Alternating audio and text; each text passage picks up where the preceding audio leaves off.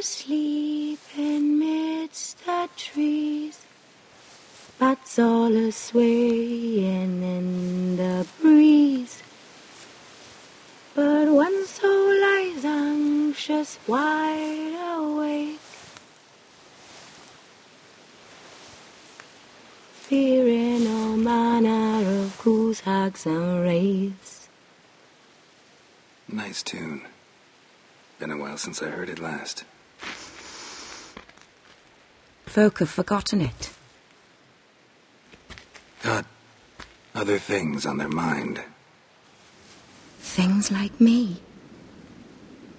They paid me for you. In times past, no amount of coin would convince a witcher to take this contract. Times have changed.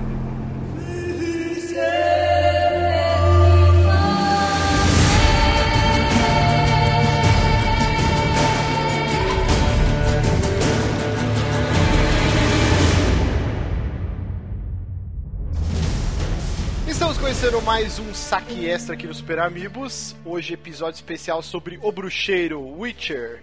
E iremos falar sobre os livros, a criação do personagem e sobre todos os jogos da franquia e tudo que circunda essa mitologia dark fantasy, né? Muito foda, todo mundo apaixonado. Eu sou Márcio Barros e aqui comigo meu querido bruxeiro Bonatti, Olá a todos. Que quase perde a introdução porque foi fazer, foi fazer xixi na hora que eu começo a gravar. Mas eu avisei, nin- ninguém me escuta. Um babaca, meu.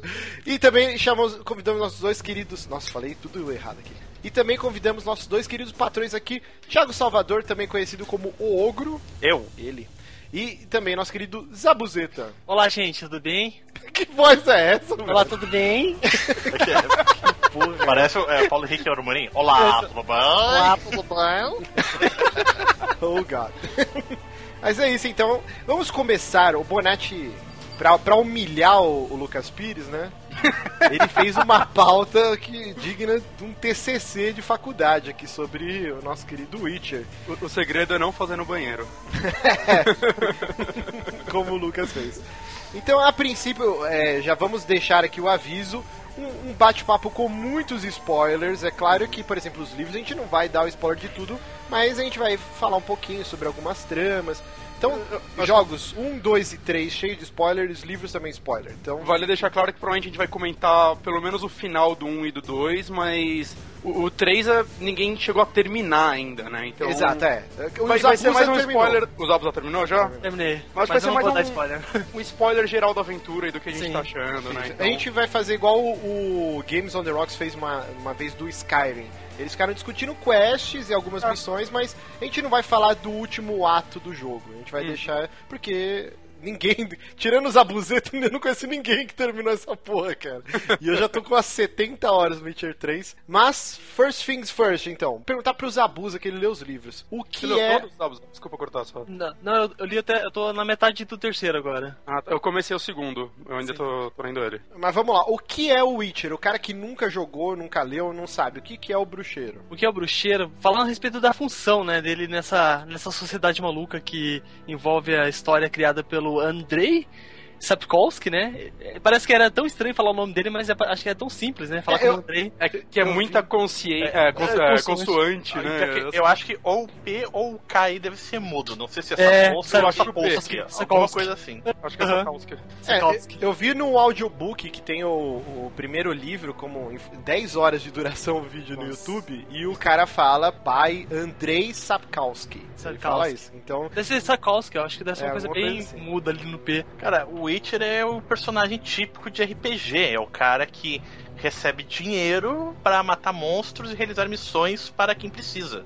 Você precisa de de um serviço perigoso, algo que envolva espadas, magias, coisas sobrenaturais. O especialista nisso, o Witcher, o Batman medieval, aceita o seu dinheiro Pode e mata crer. o monstro pra você. ele é o Batman medieval mesmo, cara. Sensacional. Até a voz, né? O jeito soturno, o sarcasmo, né? Ele é o Batman medieval. Muito bom. Mas o Bonatti, então, nos explique a, a origem do, do Witcher, né? O escritor polonês Andrzej Sapkowski. Como que esse cara foi criar? É, é bem curioso a origem do personagem.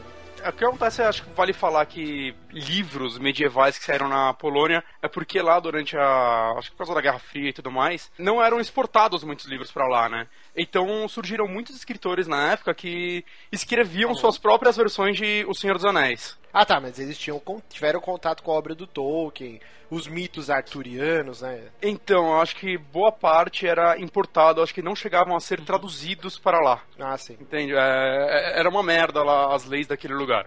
Eu eu posso estar cagando uma regra, mas eu acho que meio que na Europa. Eh, Não a o Europa leste. oriental, né? É o mas. leste, né? Europeu. Eu acho que é todo mundo tem como segunda língua o inglês lá, né? Pelo menos o, acho que o basicão, será? Não, Eu acho que na Polônia não. Eu, por exemplo, eu tive agora. Uh, dar um carteiraço aqui. Eu estive recentemente em Budapeste. Inclusive, saiu essa semana, deu pra ver quanto tempo faz que os caras estão pra editar. O, o Matheus Six publicou um Anothercast que a gente gravou sobre Soul River, eu tava gravando de Budapeste. Meu Deus do céu. E o negócio lá é que assim, nessa época aí da cortina de ferro e tudo mais, em Budapeste não era um país. Era um país que era eh, comunista. E a segunda língua deles era o alemão, pela Ah. proximidade, não era o inglês. Agora que tá acontecendo, então, por exemplo, eu gringo andando pro Budapeste e húngaro, aquele idioma escroto que consegue ser pior que o polonês aí, tipo, é bizarro.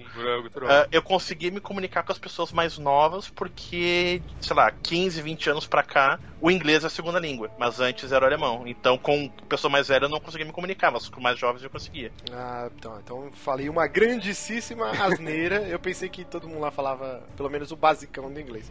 Então, e o, o Andrei aí, ele era, o escritor, ele era um economista que começou a fazer, meio como um segundo emprego, começou a virar tradutor de livros. Ele traduzia muito livro de ficção científica, na verdade. Com isso, ele começou a escrever contos pequenos para uma revista que chamava Fantástica com K. Ele participou de uns concursos lá e o livro dele acho que ganhou terceiro lugar. Não sei quais foram os outros que foram melhores. Não, mas isso é bem comum, É. né? Aqui no Ah, Brasil sim, a sim. gente não, até não tem essa cultura, mas Uhum. o Stephen King também começou, né, Sim, escrevendo sim. contos. Se eu não me engano, o Pistoleiro, o primeiro livro do Torre Negra, ele publicou numa revista também de... Ah, o filho dele também. É o que, próprio Robert Howard também, com Conan, Sim. começou em revista Pulp. é que nesses lugares é, é meio que a forma do escritor pequeno ganhar dinheiro, digamos assim. Acho que no, a gente até antes da internet, né? Acho que hoje eles podem publicar no blog deles, mas antes se eles quise- quisessem começar, eles escreviam para essas revistas, né? Que selecionavam alguns contos e publicavam. E até pro cara, publicidade. O cara desconhecido escrever um romance, ninguém vai comprar. Agora, uma Exato. revista de grande circulação, cara, vou, vou dar Vai uma fazendo o nome dele sim. e, E é ganhando uns trocados, né? Ele ganha um, um dinheiro escrevendo para essas revistas. E é interessante esse background dele como tradutor de ficção científica, porque tu vê muito elemento de sci-fi no Witcher, né? Sim. Esse negócio dele de ser experiência mutagênico. Sim, sim. Que história, termos, né? ima- Imagina que história de fantasia medieval tu vê coisas sobre mutante, mutagênico, coisas sobre outras dimensões, né? Ele é, quase, ele é quase o oposto de um Shadowrun, né? Que Shadowrun é um universo Exato. né, futurista, mas com coisas medievais, e o Witcher é o contrário, né? É, Você com pega- orc e dragão, né? E também toda essa classificação taxonômica que ele tem dos monstros, né? Sim, Sim. Uhum. O, o, o Witcher ele se diferencia muito do que a gente tá muito acostumado de, de fantasia medieval, justamente por esse fato dele trazer muito da ciência, né? O, o monstro ele deixa de ser aquele ser fantástico, apesar de ser um ser fantástico, Uhum. pra você ter, por exemplo, uma autópsia do monstro, descobrir que ele cospe um veneno porque ele tem uma glândula X, não é Sim. porque ele tá fabricando magia dentro do organismo dele. No Witcher, os monstros eles pertencem à fauna e à flora daquele, daquele Exato. planeta, né? Tem uma profundidade, né? O, Exato. Por que eles existem? Até os, os monstros são só uma maldição. Uhum. Né? Por que essa maldição aconteceu? Quais foram os motivos dessa maldição estar aí? Como vence essa maldição? Não é simplesmente ele chegar lá e falar uma palavra-chave, né? Acho que já pode citar no primeiro livro o primeiro conto, que é um bem conhecido, porque no primeiro jogo esse conto virou a CG inicial, que o Geralt ele tá lá na cidade e ele é contratado pelo rei pra livrar a filha dele de uma maldição. Essa maldição é explicada no livro que foi tida porque a filha dele é fruto do incesto dele com a irmã dele, mas ele fala, ele, meu, não é o incesto que criou a criança, mas ele é um dos motivos que trigou a pessoa querer fazer, lançar essa maldição em vocês. É, né? E ele explica tudo, e como você deve vencer isso. Tudo nele acaba sendo muito bem destrinchado dessa forma, né? O que ele faz, inclusive, pra conseguir. A, a vencer gente vai chegar no- nos livros daqui a pouquinho, mas, É, não, vamos- mas é só um exemplo pra mostrar como, como isso funciona um pouco. ma- mas esse é o diferencial. Inclusive o Andrei, ele, como vendedor, né, ele falou que ele soube Marqueteiro. soube market, marketear o conto. Uhum. E, e realmente ele fez uma parada muito diferente de tudo que tinha, até fora da- do mundinho da Polônia, né? Nessa época Uhum. de Guerra Fria. Então esse conto, em 1986, ganhou o terceiro lugar e aí já alçou o nome dele para ele, pra ele escrever um- uma coletânea de, de É. contos. A primeira coletânea que ele basicamente pegou esses contos, deu uma reescrevida, né? Criou algumas coisinhas a mais e lançou em 93, né? Foi um, uma- um bom tempo de estrada aí. Um bom tempo depois. Mas o, o lance do Andrei é que falam que ele é muito. Cara, como seria a tradução de grumpy? Ele é rabugento, né? Rabugento. Hum. E, e tem toda essa teoria do ovo e da galinha, porque ele, em todas as entrevistas, ele deixa bem claro que todo o sucesso do jogo é por causa dos livros dele. Porque ele, ele sempre fala, não, eu já era um, autor muito Uhum. premiado, no- pelo menos na Europa, e o- o- eles pegaram carona no meu sucesso e não ao contrário. E, E é os verdade. caras... É. Calma, não é bem isso, né? Os caras da CD Projekt, aí eles falam, não, é, a gente concorda com eles, mas não, não é isso. O Witcher, ele espalhou, o, o jogo Witcher espalhou pro mundo inteiro. Assim, o jogo ajudou a globalizar, acho que o Witcher, né? Acho que até nos Estados Unidos os livros só começaram a sair depois do jogo. Sim, então. Mas- É, mas assim- que eu acho que existem mais livros traduzidos em português do que em inglês. Ah, é? É. Sim, tem quatro livros em português, porque pelo que me consta aqui, a editora tinha dado a sorte de encontrar uma pessoa que traduzia direto do Foi polonês. o contrário, na verdade, o tradutor, né? Tem, acho que nem vale a gente falar tanto sobre ele, porque tem uma entrevista muito boa que ele deu pro Café com Games, né? E vale a gente deixar o link aqui pra quem quiser ouvir. Mas basicamente, né, ele morreu acho que há dois anos atrás. Ele era aposentado e começou a escrever, li- é, traduzir livros da Polônia por hobby, porque ele era polonês, morava aqui desde criança. Ele ia atrás das editoras falava, ó, eu gosto desse livro e tudo mais, e queria trazer ele pro Brasil. Tanto que a tradução em português está muito boa, porque ele traduz direto do polonês, e nos Estados Unidos ela é- ele é traduzido do francês. É, e, e reclamam bastante da tradução, né? Do inglês, né? Falam que perde muito do poder do, do original. Eu a tô lendo em inglês. de nome. Eu tô Exatamente. gostando bastante, cara. O, o Uma- Dandelion aqui chama Dandelion Jasker, e- que é o nome em sim. polonês, por exemplo. Uhum. Isso me causou uma puta dúvida, até porque quando Nossa, tava jogando o jogo, hora. eu lendo o livro, eu, caralho, esse personagem é mó foda, não é possível que ele não tem no jogo. Aí eu fui descobrir que era outro nome no jogo. Porra, aí sim, né, mas... Então, Sim, peraí, no inglês o Dandelion chama Gasker? Não, Não, no polonês. No polonês. Ah, e tá. em português. Ele É, manteve tipo, por exemplo, a situação da. que ele tem sempre um tipo, um cavalo. Ele tem, pode ter vários cavalos, mas se chama só de um tipo, né? Só É de, Roach, é, né? Roach ou o polonês é Plokta, uma coisa assim, né? É, e aí no Brasil, eu até esqueci como eles traduziram. Não, a Plokta não Deixaram mesmo? Sim. É, assim, mas é detalhes, né? Também é, Sim. é detalhe que você só pega se você lê as duas versões. Acho que é pra quem tá lendo em português e jogando o jogo em inglês vai ter um Uhum. choque maior. Pra quem É, tá acostumado a ler livro aqui, tá, acostum- tá, tá de boa, porque o pai do, do Harry Potter era James e traduziram Era Tiago. Thiago, Não, então, mas nesse caso é o contrário, né? Porque o inglês que mudaram, não o em português. É, mas um, um lance que eu acho mais bacana na tradução inglesa é justamente o próprio termo Witcher, que na verdade, até em polonês, é um neologismo. Uhum. Seria lego, porque ele inventou um nome baseado no equivalente polonês de bruxo para É que- definir o que, que é essa casta dos Witchers. E né? Exen é, o quê? Então, é, é bruxo. É, é que assim, tanto Witcher quanto Excan seria o masculino de bruxa. Tipo, o masculino de witch. Mas tanto nos Estados Unidos quanto na Polônia, não existe. Mas no Brasil existe. Por isso que criou essa confusão. Ah, tá. Não existe E o o- masculino de bruxa, é uma palavra só. E, e tem muito a ver também com os sinais que ele usa, o, porque o, o Hex, que seria ah, mais uma. É uma mandinga, uma maldição, entendeu? Uhum. Tu amaldiçoar a pessoa, tu, tu deseja algo ruim e alguma coisa ruim acontecer. Não chega a ser uma magia, uma spell, como uma feiticeira ou sorcerer fazia, entendeu? Então tem a ver com os sinais dele também. Sim. Não, E assim, só falando por cima, tirando o Witcher, ele escreveu muitos outros livros e é interessante, não, eu não conhecia os outros livros dele, acho que nenhum veio pro Brasil, inclusive. Mas a maioria é baseado em fatos históricos reais. Mistura história com ficção. Que é Ah, bem igual o interessante, Cornwell né? faz, né? É, bem interessante isso. Eu fiquei muito afim de ler os outros livros dele. Inclusive, ele, nessa própria entrevista que ele deu pra, acho que é pra Eurogamer, né, que ele fica todo esse lance, não, porque eu, eu sou, sou mais famoso que os jogos. Até ele cita, né, que no primeiro jogo, parece que a CD Projekt ela tentou até trazer ele pro desenvolvimento, chegaram a mostrar concept arts, mas ele falou: não, não, não quero. E ele vazou e falou assim: ok, eu, eu, eu abençoo o projeto, eu confio que vocês vão fazer uma parada legal, mas eu não quero, não quero estar participando disso, né? É, que é bom, né? O cara tem 70 anos, quase. Nunca jogou um videogame, né? Deixa, deixa os profissionais trabalharem. E aí outra coisa é que até na entrevista eles perguntam, ah, e se ele pretende escrever um novo livro, né, sobre Uhum. a franquia Witcher, e ele fala, ah, se eu reunir energias, o que eu acho difícil, eu volto a escrever. Mas dá a entender que ele não quer muito, né? É que o até é porque 2013. Não quer não. E se a gente for ver também, desse, quando a gente falar dos livros, o, o ponto de conexão dos livros com a história do jogo é justamente no último livro que ele meio que dá um final pra saga do Geralt ali. O, o jogo que puxou mais, entendeu?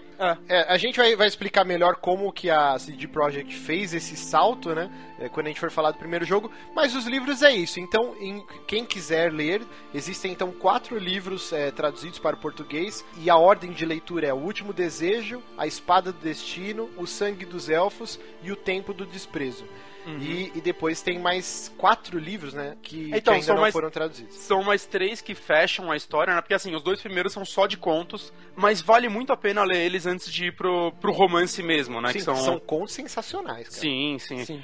E, e o último que ele lançou, né? Ele lançou em 2013, né? Antes desse era A Dama do Lago, de 99. Ele lançou o Seasons of Storm. Ah, então acho que essa É um entrevista prequel. ele deu quando ele não tinha escrito ainda. É um Que ele prequel, falou ele. que no, talvez não escrevesse mais sobre o universo do Witcher. É, então, e vale falar assim que a série de TV foi feita pra ser um prequel também, mas parece que ela foi tão merda que desconsideraram. É, eu vou Mas deixar o ideia lin- os links aí, mas é, são bem ruinzinhas, né? Tem um filme e uma série, né? É, que saíram antes do jogo, inclusive. Sim, sim, antes do jogo. É, na jogo Polônia o Witcher na- era meio que um fenômeno lá. É. Eu, eu imagino o Witcher tipo Turma da Mônica lá da Polônia, assim, que todo mundo, todo mundo conhece e tal. Deve Ele é ser tipo, um... E não- tipo não- Monteiro Lobato. É, Exato, exato. É bem isso mesmo. E o que é legal, assim, o que ele fala, inclusive, que o jogo só é por causa dos livros dele, porque é verdade, porque o É jogo verdade. teve um puta incentivo do governo polonês por ser baseado nesses livros, Não, né? eu digo na Europa, né, cara? Mas É. fala- mundialmente falando, o jogo deu um puta empurrão. Ah, sim, mas é isso que eu tô falando. Se não fossem esses livros, eles não iam ter o incentivo que eles tiveram, financeiro e tudo mais. Ah, exato, exato. A, a lei Rouanet lá deles. Rouanet, Rouanet. Rouanet. V- Vamos supor que, que, que algum desenvolvedor brasileiro aqui resolva, sei lá, fazer o jogo da TV Colosso. E, o jo- e a TV Colosso torna-se um fenômeno mundial dos jogos. E aí a TV Colosso volta a ser relevante. É aquele mesma situação. É, O então. jogo saiu por causa da TV Colosso, Exato. porque a TV Colosso tem apelo ao público brasileiro. Mas quando chegar lá fora, realmente foi o jogo que empurrou o sucesso É, primeiro. eu, eu acho que ele poderia ser um pouquinho mais humildão aí, porque, sei lá, tudo que eu procurei de entrevista, ele sempre meio que dá uma alfinetada. Parece Ah, que cara, ele não gosta, né? É que que assim, é um um- é pouco que- de medo, eu acho também, porque coloca- ele trabalhou a vida inteira nessa obra e do nada fica super famosa por causa do, do mando de moleque, falando entre aspas, né? Eu acho que rola um pouquinho assim, ah, não, não, mas eu sou foda, né, gente? Deixa eu ser foda. E também, isso coloca na situação do velho. O cara é escritor, o cara nem põe a mão no videogame nem deve ter visto um vídeo do jogo. Aí ele fica famoso globalmente e de repente todas as entrevistas que fazem com o cara, porque ele não escreve mais livros do Witcher, o Witcher só tá vivo por causa do jogo. Aí o jo tu jogou? Tu escreveu alguma coisa do jogo? Tu vai escrever um livro depois do jogo? Fica putaço, né, O cara? cara deve estar tá putaço com isso, velho. O cara deve estar tá putaço. Então, eu até, e até acho que realmente, é, por mais que ele se coloque, não, meu livro é foda e puxou o jogo, ele coloca muita coisa. Ele, Cara, eu sei que a CD Projekt fez um ótimo trabalho, eles me mostram os conceitos, eles me mostram vídeos, eu confio no que eles fazem, mas é fato, eles chegaram onde estavam por causa do meu livro, isso não deixa de ser verdade. E, e é engraçado que você vê em entrevistas da CD Projekt, parece que todo mundo que trabalha lá é extremamente fanático pela obra. assim. Tem que entrevista- ser, né? Os, os três jogos que os caras fizeram na vida são de Witcher. Ah, não, sim, mas às vezes o cara foi lá contratado pra ser designer de som e ele não leu os livros, ele tá vendo os jogos, mas Ah, Não parece, cara, porque eu vi uma entrevista, não lembro, os caras estavam sendo entrevistados, não lembro quem de lá, e, e aí ele foi explicar quem era a Siri pra mulher que tava interessando ela. Ela, não, não, eu sei, eu li o livro. O cara ficou muito feliz, começou a puxar o assunto do livro com ela, tá ligado? Ah, eu imagino que é, É- é tipo, sei lá, 343.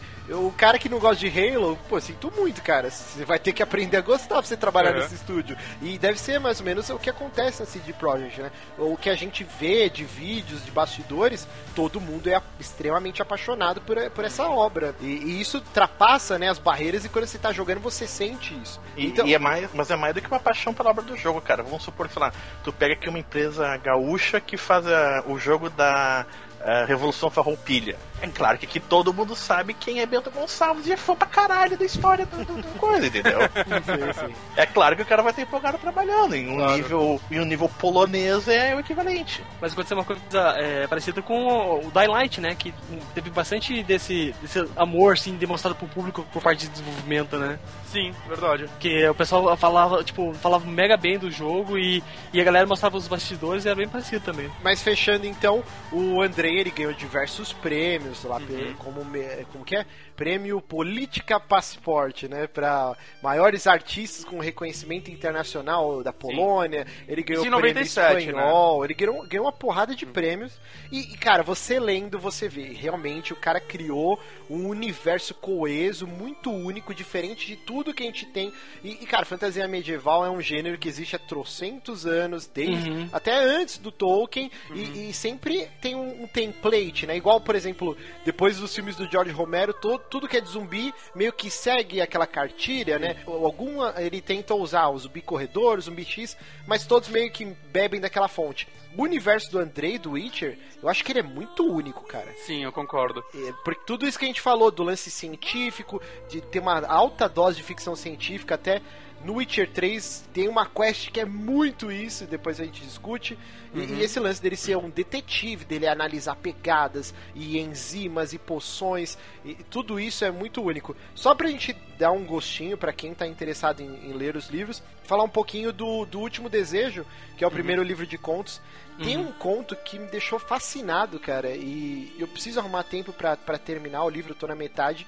Mas é, é bem legal isso que ele faz de mesclar contos de fada clássicos Aham, com o mesmo. universo do Witcher, né? E tem um que, se eu não me engano, é o segundo ou terceiro conto do, do Último Desejo, que é uma reinvenção da Bela e a Fera. Sim, eu acho que é o que mu- mais é me marcou, melhores. É os, Cara. é os melhores ali, com certeza. E sem spoiler pra quem quer ler, mas, cara, é, cara é, não dá pra falar sem dar spoiler, né? Mas a Ah, solução que ele taca, né? Tipo, que ele, ele- A resolução.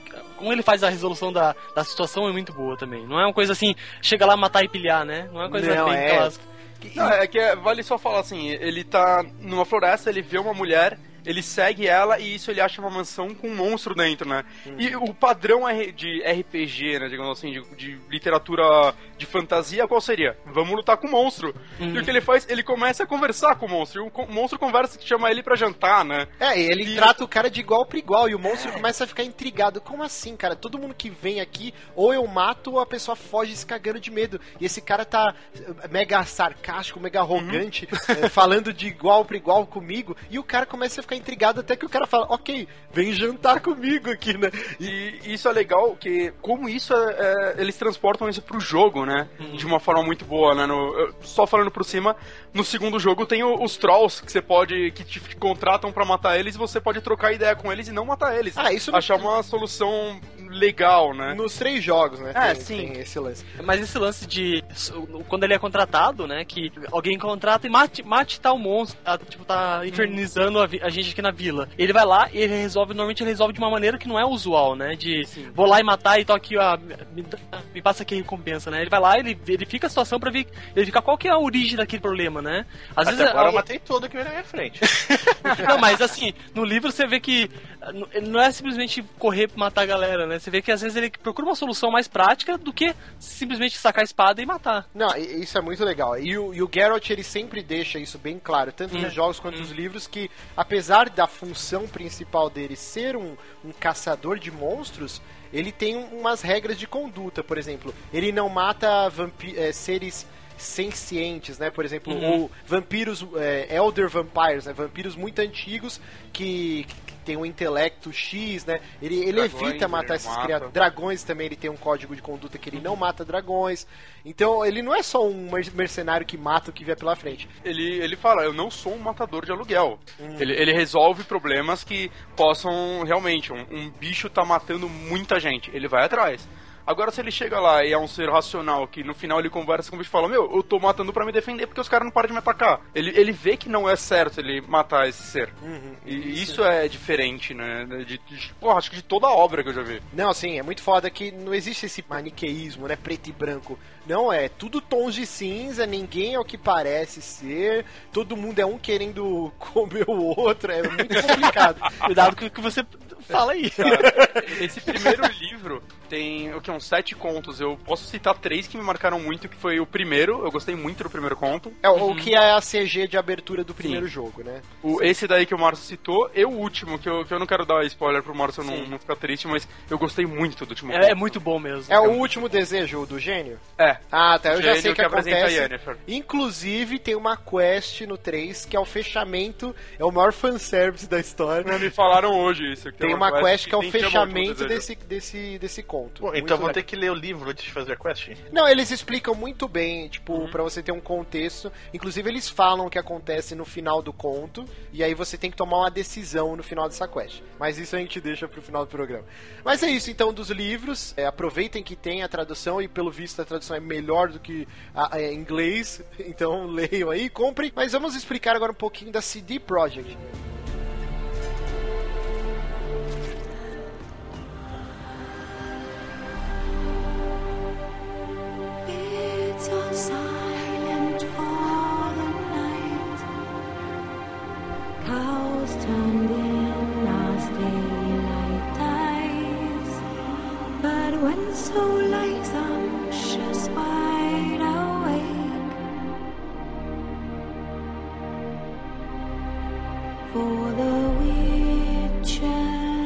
Brave and bold, paid in coin of gold. He'll chop and slice you, gut and dice you, eat you up whole. Eat you whole.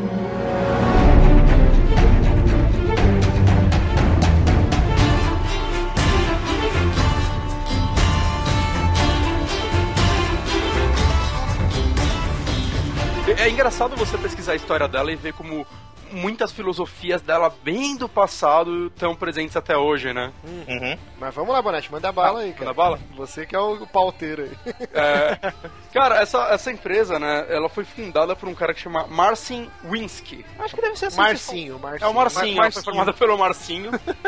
né, que só uma breve história dele, né? Novamente, é, falando um pouquinho sobre a Polônia, na época da Guerra Fria, não tinha uma exportação muito grande de jogos e coisas do tipo lá. O pai dele trabalhava com importação, né? Por causa disso, o pai dele trouxe pra ele o primeiro console, entre aspas, dele, que era um, um ZX Spectrum. Alguém conhece esse console? Não. Ele é um console que roda. É tipo um PC, na verdade. Que lia jogos com fita cassete. Eu Que queria era bem comum nessa época. Então, eu nunca vi uma parada dessas funcionar. Eu queria muito saber Caraca, o como era. servidor do, do banco até uns anos atrás era com fita cassete, cara. Tipo, Mas- quando ia lá fechar lá a agência, tinha lá o, a, a fitinha que você botava lá pra gravar a parada. Então você vê que não é um negócio que perdurou muito tempo. Ah, e, e só falar, me corrigindo, o pai dele na verdade era documentarista. Ah, e ele sim. viajava muito. É, então, mas eu não consigo imaginar um jogo funcionando com isso. Como você muda as ações de algo já Carrega gravado? na né? memória o o programa e depois executa. Ah. Mes- mesma coisa que o CD, cara. É um CD rudimentar, mano. É, ok. É que eu tô pensando numa fita cassete de música, assim. Não, é que os o Amiga, se eu, o Amiga, se eu não me engano, funcionava assim, aquele mesmo? o Philips, qual aquele console que da Philips que tinha até um Zelda, tinha uns jogos da Nintendo, se eu não me engano, ele também era com fita cassete. É, teve alguns desses aqui no Brasil. Teve, tem uma porrada aí. E lá na Polônia eles não tinham uma lei de copyright direito. Então Igualzinho é... era aqui. Exatamente, a Polônia. Até o, o Thomas, que era o- foi o tradutor dos quatro primeiros livros aqui, ele fala que polonês lembra muito brasileiro. por toda a história e conduta de vida. Então Mas o Witcher seria, aqui no Brasil, um malandro carioca.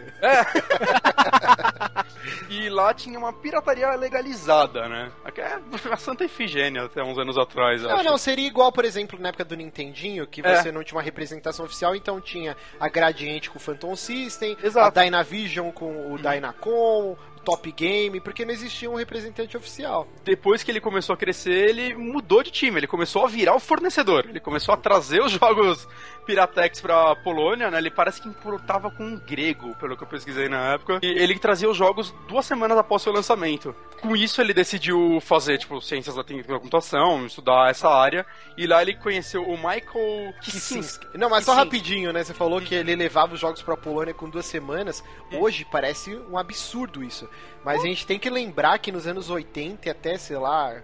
Até um pouquinho, o começo dos anos 90, a gente tinha uma defasagem do resto do mundo Porra. absurda. Ah, Por cara. exemplo, de filmes que já estavam em VHS lá nos Estados Unidos vir pro cinema aqui, cara. Sim. É, Era outro mundo, era outro É, planeta. Enquanto, enquanto os Estados Unidos estavam vivendo a Era 8 bits, aqui a gente tá com a Atari ainda. Exato, por Sim. exemplo, E na real, até hoje, às vezes, agora tá. Essa geração acho que começou a martelar lançamento simultâneo, mas a geração passada tinha muito jogo que, que anunciavam isso há um tempo depois aqui. Jogo da Nintendo até hoje. Né? Agora não tem mais, mas até o, quando ela licenciou o Wii U aqui, os jogos oficiais dela saíam com um bom tempo depois. É, só você pegar, por exemplo, vinil e CD. Enquanto nos Estados Unidos, cara, sei lá, finalzinho dos anos 80 já tinha 85, CD. acho que começou a CD. É, então, aqui só foi popularizar CD na metade da década de 90, cara. É, eu lembro que qu- quando eu era pequeno eu fui assistir algum filme, acho que do Julia Roberts, sei lá, que ela ia cuidar de um cara que acho que tinha câncer no ricaço, assim, o cara chega e coloca um Ah. CD pra tocar. E eu não sabia o que era aquilo, velho. É, então, cara, era um outro planeta. Então, o cara chegando com jogos com a diferença de duas semanas, Porra, tá ele era o deus da Polônia, tá ligado? Tipo, Não, então, ele ganhou muita grana assim, e quando ele começou a faculdade, ele conheceu o, o Michael Kicinski. É engraçado que os dois se bateram muito bem, porque o Michael tinha o mesmo estilo de vida, só que ele com jogos de Atari. ele era o pirateiro do Atari, da, da, Ele era, ele era. CCE da Polônia. É. e aí os dois começaram, estudavam isso, foram meio pra esse ramo, e nos anos 90, quando surgiu o CD, ficou muito mais fácil a parada, né? Então eles ganharam muito dinheiro com pirataria, eles eram os camelôs fodões, e deveria ter tipo umas cinco bancas na Santa Efigênia, sabe? O cara ganhava bem lá. Inclusive, você colocou aqui na pauta, né? Que, que eles juntaram dinheiro e montaram um escritório no quarto de um amigo deles. Sim, E- sim. E, em 94 foi fundada a CD Projekt no quarto de um amigo. Uhum. E isso é nome de empresa de pirataria. Sim, sim. Sim, sim. Projeto CD. que E projeto? foi, foi é daí que saiu o nome mesmo, nessa época. E o que acontece, eles ficaram nessa por cinco anos.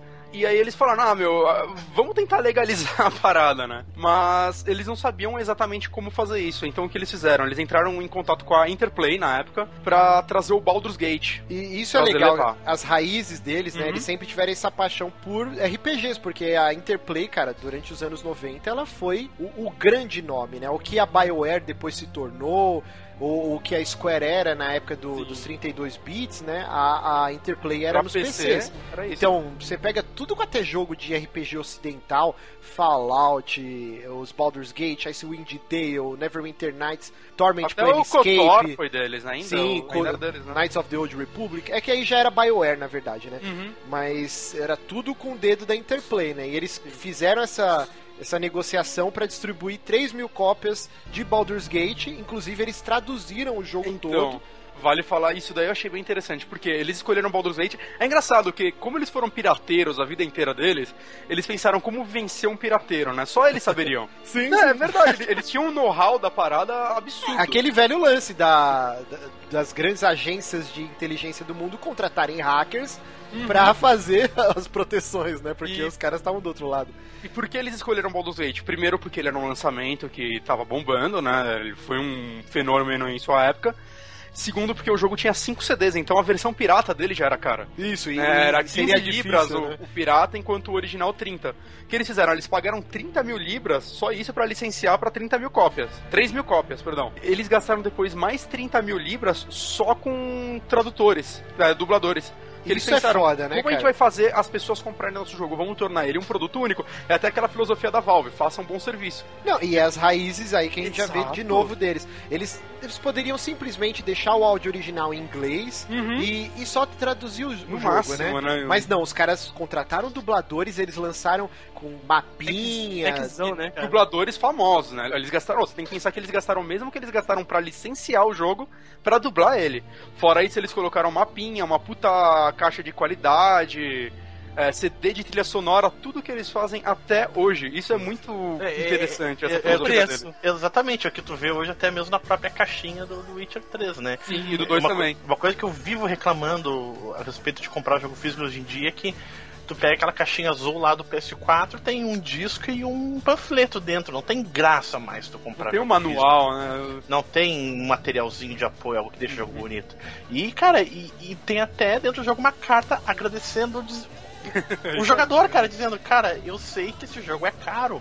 Muito obrigado por ter dado dinheiro assim, pra gente. Se não fosse toda a história que os dois passaram, né, de viver num lugar onde eles não tinham acesso a nada, pra fazer essa escalada, eles fizeram uma verdadeira escalada, né, pra tornar a empresa deles o que é hoje, da pirataria é isso. Parece que eles chegavam até a craquear jogos na época pra PC. Você Parece que se você procurar uns jogos antigos de PC, você vai achar lá, Crack by CD Projekt. Existe isso, de verdade, esse CD deles, caralho. E eles fizeram tudo isso até chegar no que eles são hoje, cara. E isso é muito foda, porque essas 3 mil cópias esgotaram, depois eles importaram mais 6 mil, 9 mil, foi indo até que chegou um momento que eles tinham importado, é, importado um balcão da parada. Eles tinham E que. Importado não, desculpa. é, alugado um balcão pra poder Não, guardar não os jogos. balcão, galpão. Galpão, é. balcão. um balcão aqui é o que eu tenho aqui.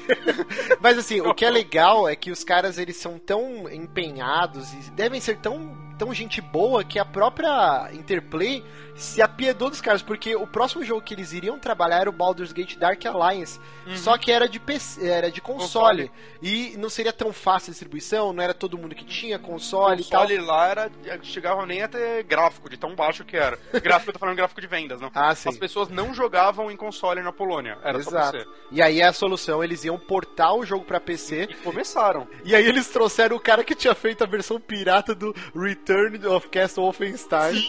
pra programar e tradu- é, contrataram um roteirista de filmes da Polônia pra ajudar nos textos e tal, que eles iam ter que adaptar algumas coisas pra PC. Então você vê que eles estavam, na verdade, trabalhando uma versão deles do jogo. Sim, sim. E E aí só o... não, não saiu isso daí porque a Interplay cancelou por causa de uma crise financeira. É, foi na época que a Interplay quebrou as pernas, né? Sim. E, e aí a BioWare se desvinculou, acho que Exato. diversas empresas dentro dela. Tinha a Black Isle Studios. É que assim, a Interplay era como se fosse é, mais ou menos a ZeniMax é pra Bethesda. Uhum. E É, a CD Projekt empresa era. pai. E a CD Projekt, acho que pra trazer um pouquinho mais pra cá, era a nossa Brasoft na época. Exato, nossa, ótima comparação. e aí o que rolou é que os caras eles já tinham a engine na Aurora, né, do, do Neverwinter Nights 2. E Não, eles já- não tinham ainda. Na verdade, eles estavam trabalhando do no, no Baldur's Gate e todo o know- know-how que eles tiraram disso, eles falaram, ah, meu, vamos fazer nosso jogo. A gente já tava meio que fazendo do zero mesmo. É, eles trabalharam, como o Witcher tinha virado, já era um Isso que eu ia falar, então. Eles, eles ganharam a, a, a Então. da engine da BioWare, Então, mas na verdade eles trabalharam um ano numa demo antes do jogo. que tava uma bosta. Uma bosta, ninguém aceitava aquilo. O maluco Aí- pediu demissão. O programador sênior pediu demissão. Aí o foi o Michael, acho que assumiu a frente. Ele falou: foda-se, então eu vou levar essa porra pra frente. E nisso a BioWare viu assim, o projeto deles e, tipo, lembrou, meio que agradecida por tudo que eles fizeram com o Baldur's Gate e tudo mais, né? Que virou um fenômeno lá. Falou: ok, ó, toma a Aurora, né? Que é a engine do Neverwinter Nights 2, que na época era uma ótima engine. E- e- sim, sim, é muito bonita e tal. E isso é outra coisa que é genial desse estúdio que você vê. O, o programador líder falou, ok, tá uma bosta essa demo, vou embora. E aí os caras contrataram 100 pessoas que ninguém tinha experiência com Exato, o jogo. isso é e ele absurdo. falou assim, vamos todo mundo aqui aprender junto. tipo, mano, que loucura do caralho, velho. Cara, essa ideia eu nunca vi, cara. Cara, a É, tipo, foram pirataria- pegando gente na rua, assim. A pirataria deve ter sido muito lucrativa lá mesmo, né, cara? Sim, cara. Ele alimentava, ele alimentava 100 funcionários com CDs piratas. Os cinco anos eles ficaram trabalhando nesse jogo, com 100 funcionários que foram aprendendo juntos. O que é engraçado é que eu fico muito pensando quantas dessas pessoas devem estar lá até hoje em cargos altos pra caralho Sim, hoje em sim, dia, né? Mas é aí que a empresa vinga, né, cara? Isso é bem interessante. Porque não, não vira um cabide de emprego ou um alta rotatividade. A gente vê esses estúdios, por exemplo, a Naughty Dog, né? A- a- ultimamente não, que teve uma debandada de muita gente que é antiga da empresa. Mas se você pega os documentários que você libera no Uncharted 2, cara, é muito. Parece um lugar ideal pra você trabalhar. Parece que tem uma harmonia gigante. Ou a própria Valve, né? Quando a Valve ainda fazia jogo, né? Saudoso tempo. Agora só pensa em vender jogo A e Dota. que parece que passa muito por isso também é a Double Fine, né? É, eu não diria Double Fine, porque eu não acho que a Double Fine é um exemplo modelo de bom. de, de boa gestão. Não, eu acho que que- eles eu deixam que- muito a desejar nesse Eu que, acho né, que eles a devem ser Double- um modelo de ambiente de trabalho gostoso, digamos assim. Sim. Que eu acho que a Double Fine, além de ser uma empresa menor, ela é muito, por isso, muito fragilizada. Porque tu, você acompanhou os documentários do Broken Age até, ou outras histórias do Tim Schafer sobre, acho que o, é o Custom Quest, alguma coisa assim. É, Quando eles trabalhavam em modelo publisher regular, se uma publisher cancelava o jogo, ele tinha que mandar a gente embora. Sim. Começou a dar problema quando tava pra dar o release do, do segundo ato do Broken Age, também teve que rolar demissão. Então, é, eles são muito. Não, não tem uma Sai gastando, pirataria né? de CDs pra bancar toda aquela família trabalhando feliz, entendeu? Só fechando assim, eles gastaram 110% do orçamento deles, eles tiveram pedir 10% a mais em empréstimo bancário, sei lá o que. Assim, se o jogo não vingasse, já era, né? Porque Não, e, e que nem você falou, a lei e um Rouanet, pouco mais. igual é a lei Rouanet aqui no Brasil, eles tiveram ajuda do governo polonês também pra bancar o orçamento do jogo. E assim, eu lembro, aí agora é, cara, faz tempo isso. O jogo saiu em 2007, eu lembro em 2003, 2004, no Final Boss, final do, finado Final Boss, né? Cara, f- screenshots de Witcher e, e ele era lindíssimo, ele era à frente dos gráficos de tudo da época, assim. Era bizarro, cara. E o jogo sempre adiado, sempre adiado. Tanto que rolava meio que uma lenda, assim, nos fóruns que o jogo não ia sair nunca, né? E aí, finalmente, em 2007 ele saiu. Eu fui comprar o Witcher, acho que em 2008, porque o meu PC não rodava, alguma coisa assim. Eu lembro que eu fui Você bem próximo bastante do meu casamento, assim. Eu joguei até metade, mas eh, eu, eu acho que... Acho que agora a gente já pode até falar do primeiro jogo, né? Só, só quero complementar um pouco o que o Ogro falou, né? Da, ter uma empresa de CD pirata atrás, né? Na verdade eles não têm mais isso, mas eles têm o GOG, né? Acho que só vale falar sim. que foi fundado em 2008. Eu ouvi dizer na época que eles tinham fundado o GOG pra conseguir bancar o segundo Witcher, porque o primeiro, mesmo vendendo bem, não, não tinha dado orçamento pra um novo jogo. Né? Não sei até onde isso é verdade, não achei nenhuma informação sobre isso. Foi meio coisa boca a boca que veio parar em mim. É, Mas muita política deles da época da pirataria estão aí, né? DRM Free. Se, se tu e- vê que uma empresa é verdadeira, seus valores, desde sempre, é CD Projekt, cara. Não só o, o, o GOG, ele veio nesse espírito de ser free de TRM.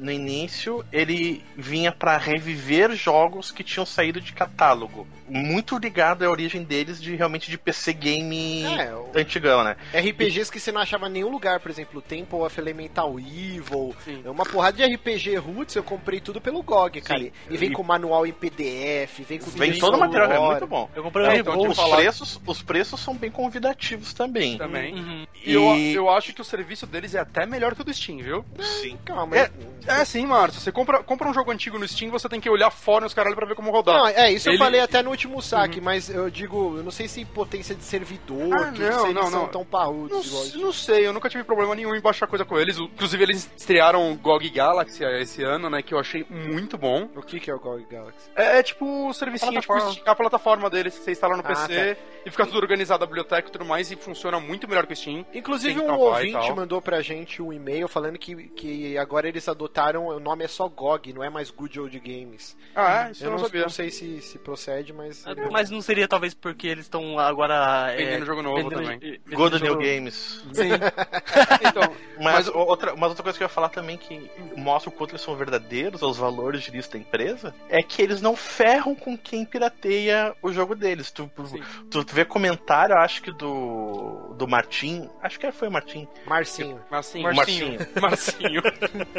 Tem um, eu vi um post do que, que ele comentou num- nos comentários de um tracker do, do Witcher 3. Falando, pá, legal, se você gostou do jogo, eu peço porque tu aproveite e tal, se tu puder ter a chance de comprar, vai ter conteúdo extra pra tu aproveitar, não sei o que, mas o cara não, não queimou o pessoal que tava gravando o Até jogo quando o jogo- antes, né? o jogo vazou antes e o 3 e todo mundo ficou, ah, né, vai dar merda, né? Como muito jogo dá. Eles falaram, ah, beleza, se quiser fazer streaming, faz aí, joga, foda-se, já pagaram mesmo. Tá ligado? Isso é bem legal também.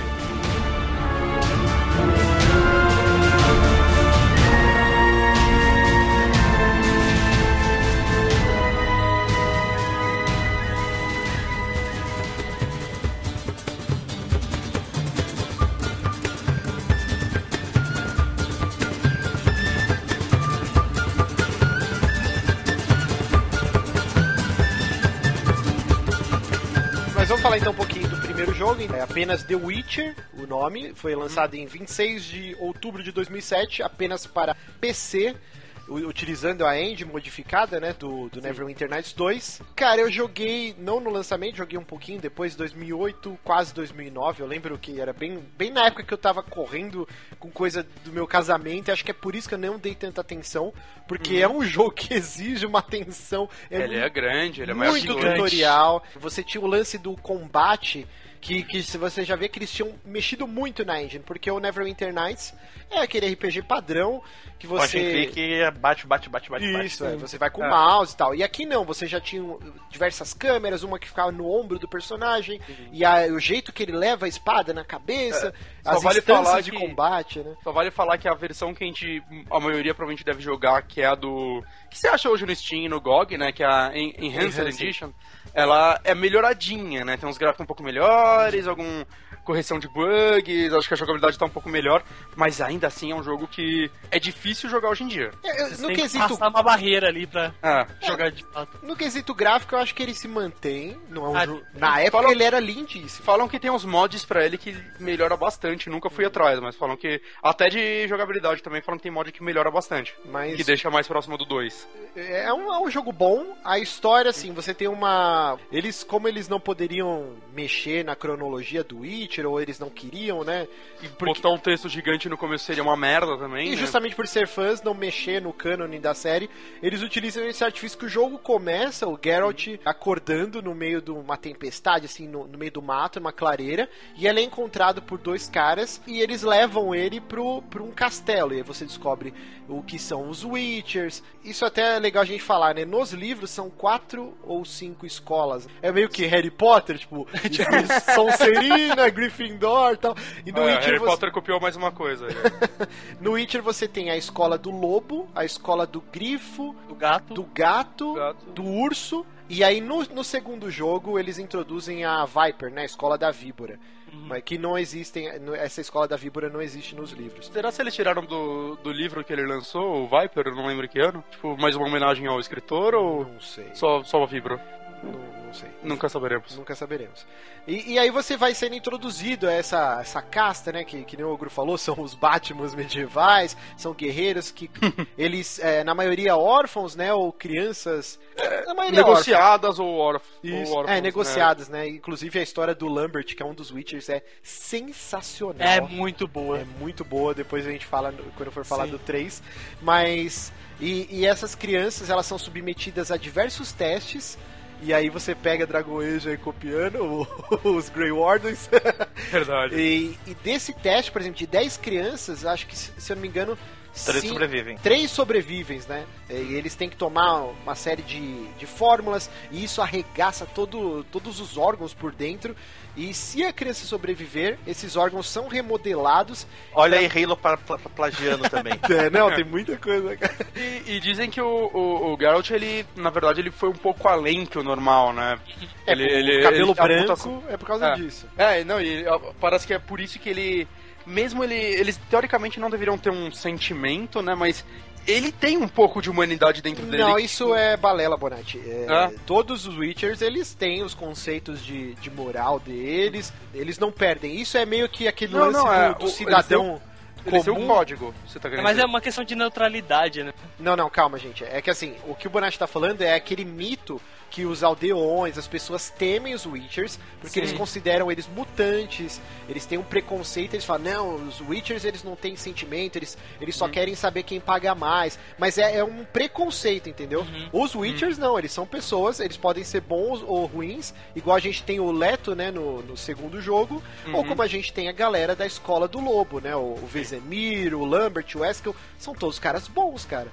E- Esse lance deles não terem moral, de serem pessoas Não, ruins não, e é- tal, é que é, o- uma- é um preconceito. A É, visão que eu tinha antes de ler os livros é que ele era muito, sabe, muito mais calculista, mais, mais neutro, né? Não se envolvia, e realmente ele não se envolve em muita coisa, mas, por exemplo, você pega o, o, o Jasker, né, ou o da- é, Dandelion, cara, ele claramente gosta muito dele, sabe? Eles são brothers. Não, um Então- monte de gente. Uhum. É, então, então isso. Depois que eu fui ler o livro, na verdade, que eu fui ter mais essa visão, que ele, pelo menos ele, tem uma humanidade maior. É, é só um jeito do governo pôr medo nas pessoas, porque assim, para que o- existe um papel dos Witchers nessa sociedade, que é matar monstros, que o exército não vai mandar um- uma comissão pra salvar o vilarejo lá no cu do mundo, e o aldeão também não é treinado em combate, sem arma, sem armadura não vai conseguir matar. O Witcher ele tem essa função dentro da sociedade. Será Só que- que os governantes sabem que eles são muito poderosos.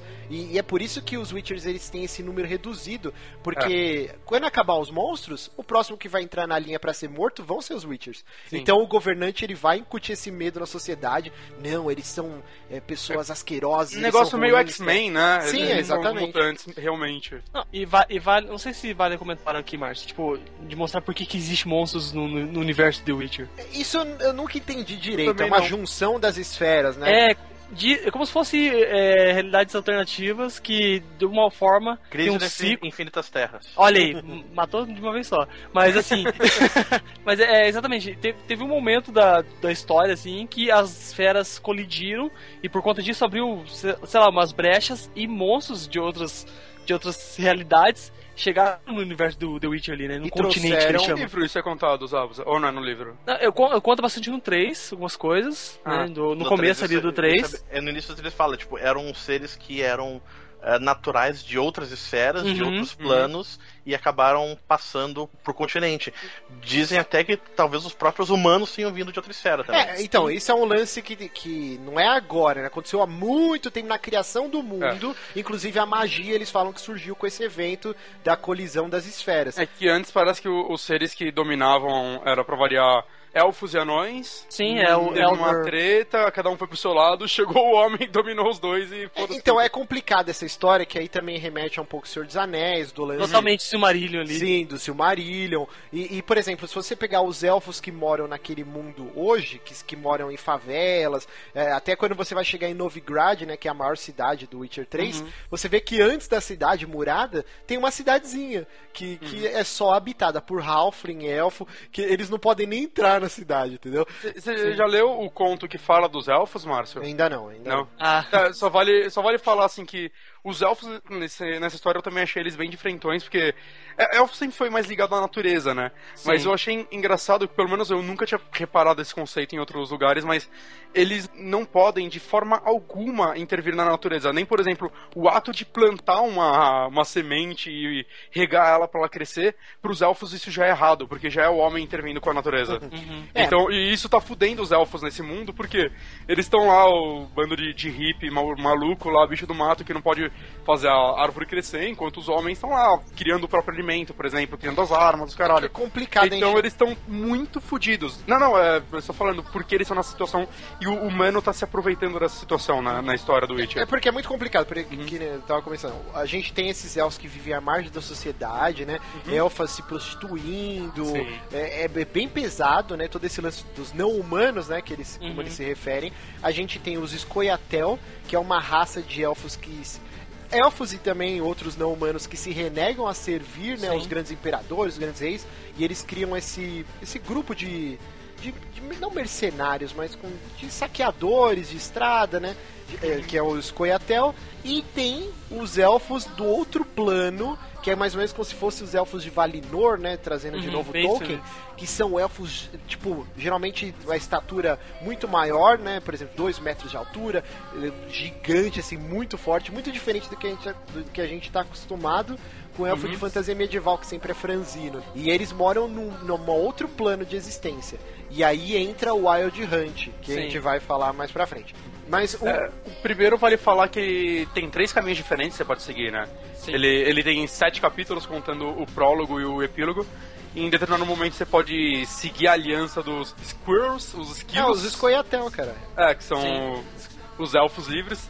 É, você pode seguir a, a ordem da Rosa Flamejante. Ah, que e são não precisa ficar dando esses nomes também. Mas que assim, o vão jogo... proteger a Teméria, ou você pode não seguir ninguém e ser um bruxo neutro, né? Não, o que eu queria saber, na verdade, é quem jogou aqui, qual ordem seguiu, ou se não jogou, qual seguiria? Eu, eu cheguei até a metade do jogo e eu acho que eu, eu me filiei na época ao exército de Teméria.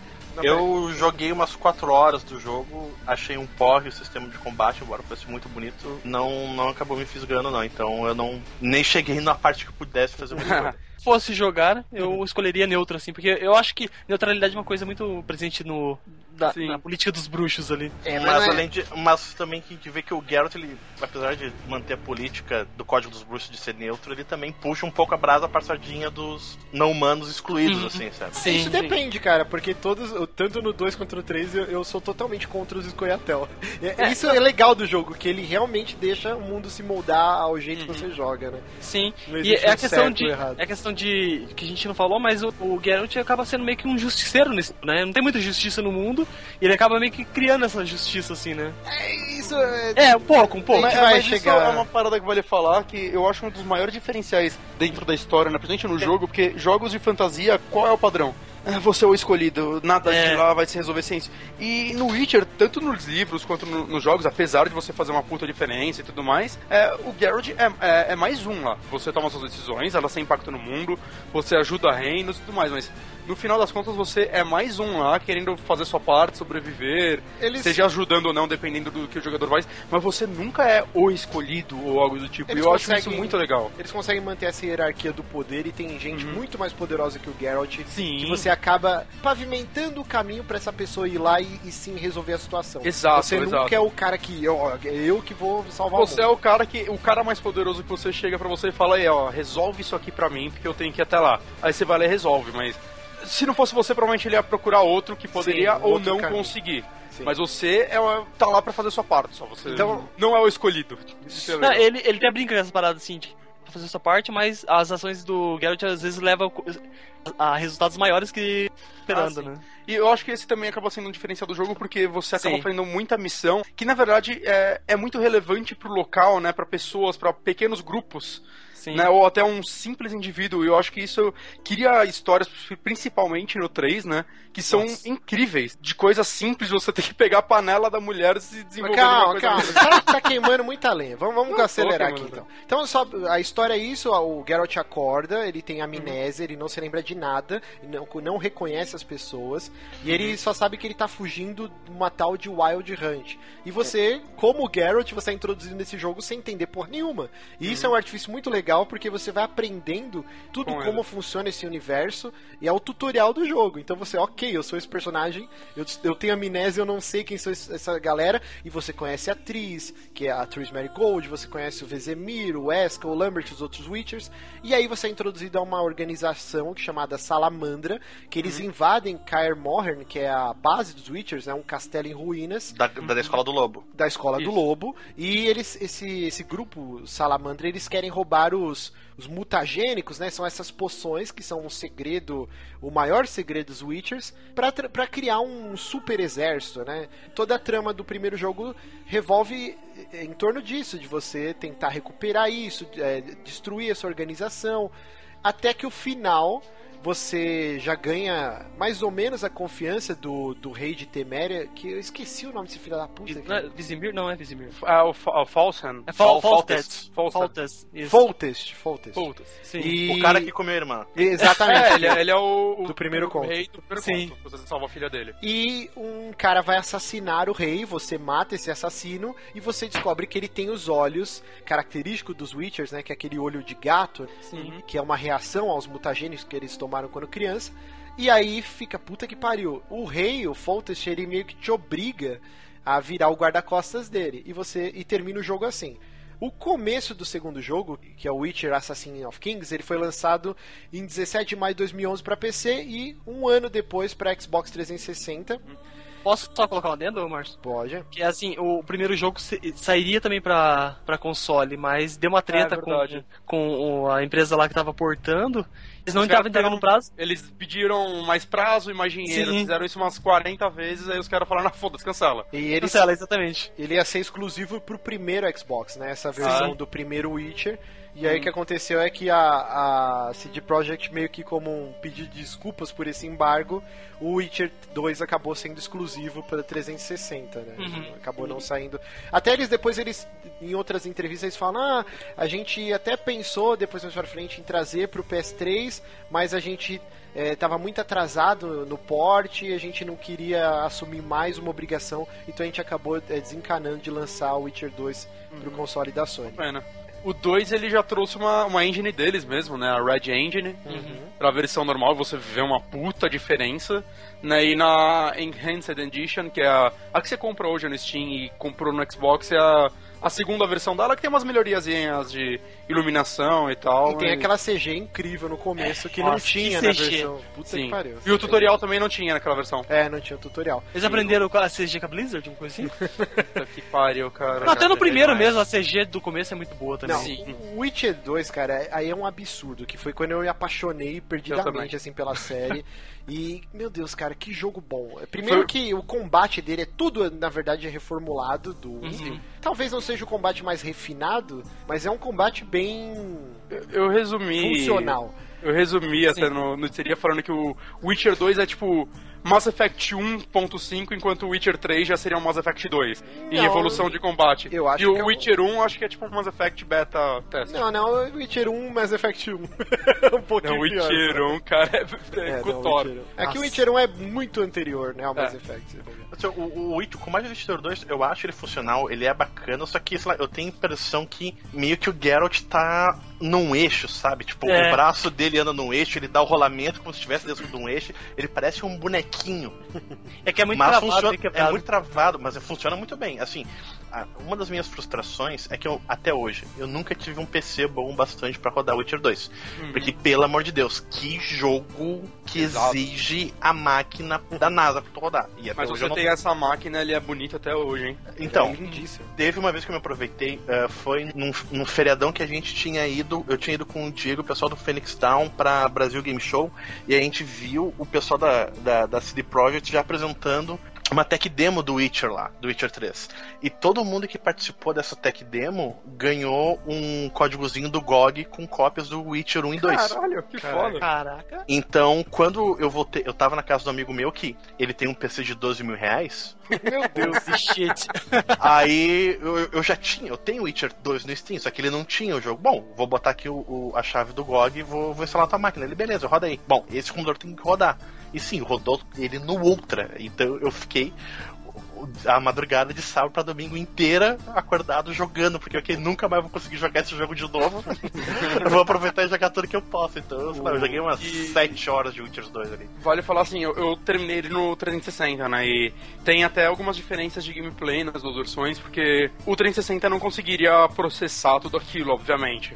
Então eles arranjaram algumas soluções pra não ter uma queda gráfica muito grande, que eu achei válida, que é eles colocaram vários muros no decorrer da cidade que pra você atravessar eles você abre portinhas que dão loads, então ele carrega áreas menores, né? Foi, foi uma solução acho que justa pro, pro jogo rodar bem, tá Não ligado? interfere Mas- muito, não. não, não, mas você, mas você tem um PC bom e eu acho que a versão de PC desse jogo é uma que faz a diferença. É, eu- você vê a cidade no- inteira aberta na sua frente e tal, é, é- é muito mais agradável. Mas assim, o escopo, o tamanho dos locais Ah, é sim. Bem menor do que o Witcher 3. Ah, É, sim. são cidades bem menores. Mas assim, Witcher 2 vendeu pra cacete, foi um sucesso de crítica. Inclusive, quando o Barack Obama visitou a Polônia, o primeiro-ministro lá entregou a cópia do Witcher 2 pra ele, cara. Cara, é sério.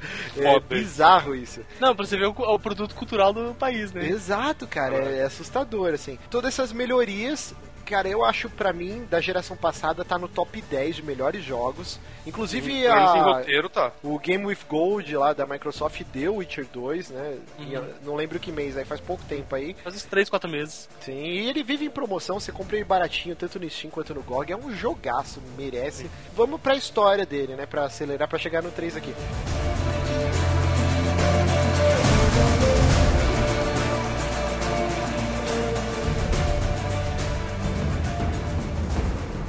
Rivia, population 1,234. In that, 253 non humans. September the 25th, 1268, a riot erupts. A massacre ensues. Streets run with the blood of elves and dwarves. one person finds the courage to face the raging crowd.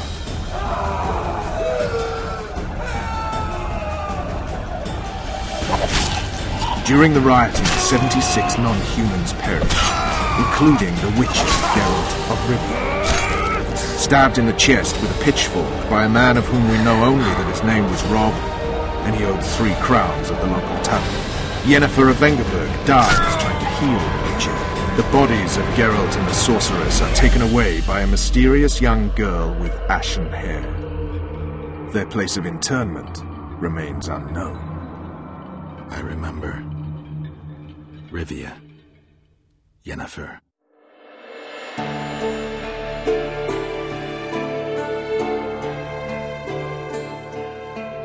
Termina o Witcher 1, você descobre que um, um Witcher, você não sabe de qual escola, tentou assassinar o Rei Foltest, você vira esse guarda-costa e a atriz Marigold, que é o seu interesse amoroso, ela vira a maga, e, e isso é bem padrão, né? Todo rei, ele tem um conselheiro mago. Sim, E isso é bem legal. Muito foda no universo do Witcher. Algumas pessoas falam, ah, é muito sexista o jogo, mas eu acho que não, cara. Talvez o Elas primeiro têm ele... poderes, as mulheres. O primeiro era. O primeiro é. Não, o primeiro, o primeiro ele passava. Não, o primeiro tinha aqueles minigames de cartinha de sexo. Mulher, ok. mulher no primeiro jogo era Pokémon. Mas nos dois eles reverteram isso bem legal, cara. E nos livros já, já existia isso, que as mulheres, geralmente magas, elas têm um, um destaque muito grande dentro dessa sociedade. E elas são muito poderosas, muito temidas, então geralmente todo rei tem um uma conselheira maga, né?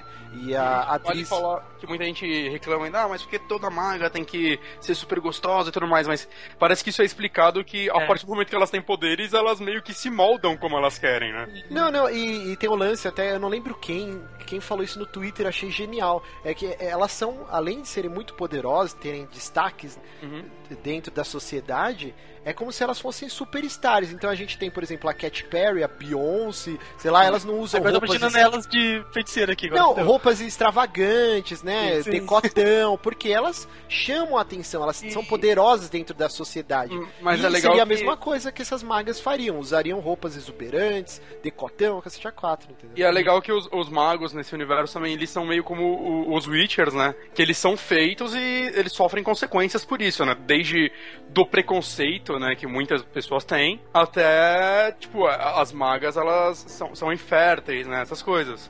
Que é, que é até um dos dilemas da, da Yennefer no, no Sim. primeiro livro. Sim, é, o Witcher, os outros. Witchers também, eles são estéreis. É, eles são né? estéreis. E, mas Isso o... é bem interessante, porque eles têm que ser fabricados, eles têm que ter um controle sobre eles. Eles não podem reproduzir, né? É uma até solução natural, né? Eu tô pegando isso do segundo livro, que o Geralt usa essas palavras até. Exato. E assim, a história do 2 ela é muito complexa, então a gente vai dar uma puta de uma simplificada aqui. Mas o que rola é que o, o rei Foltest, ele é assassinado. Mó triste.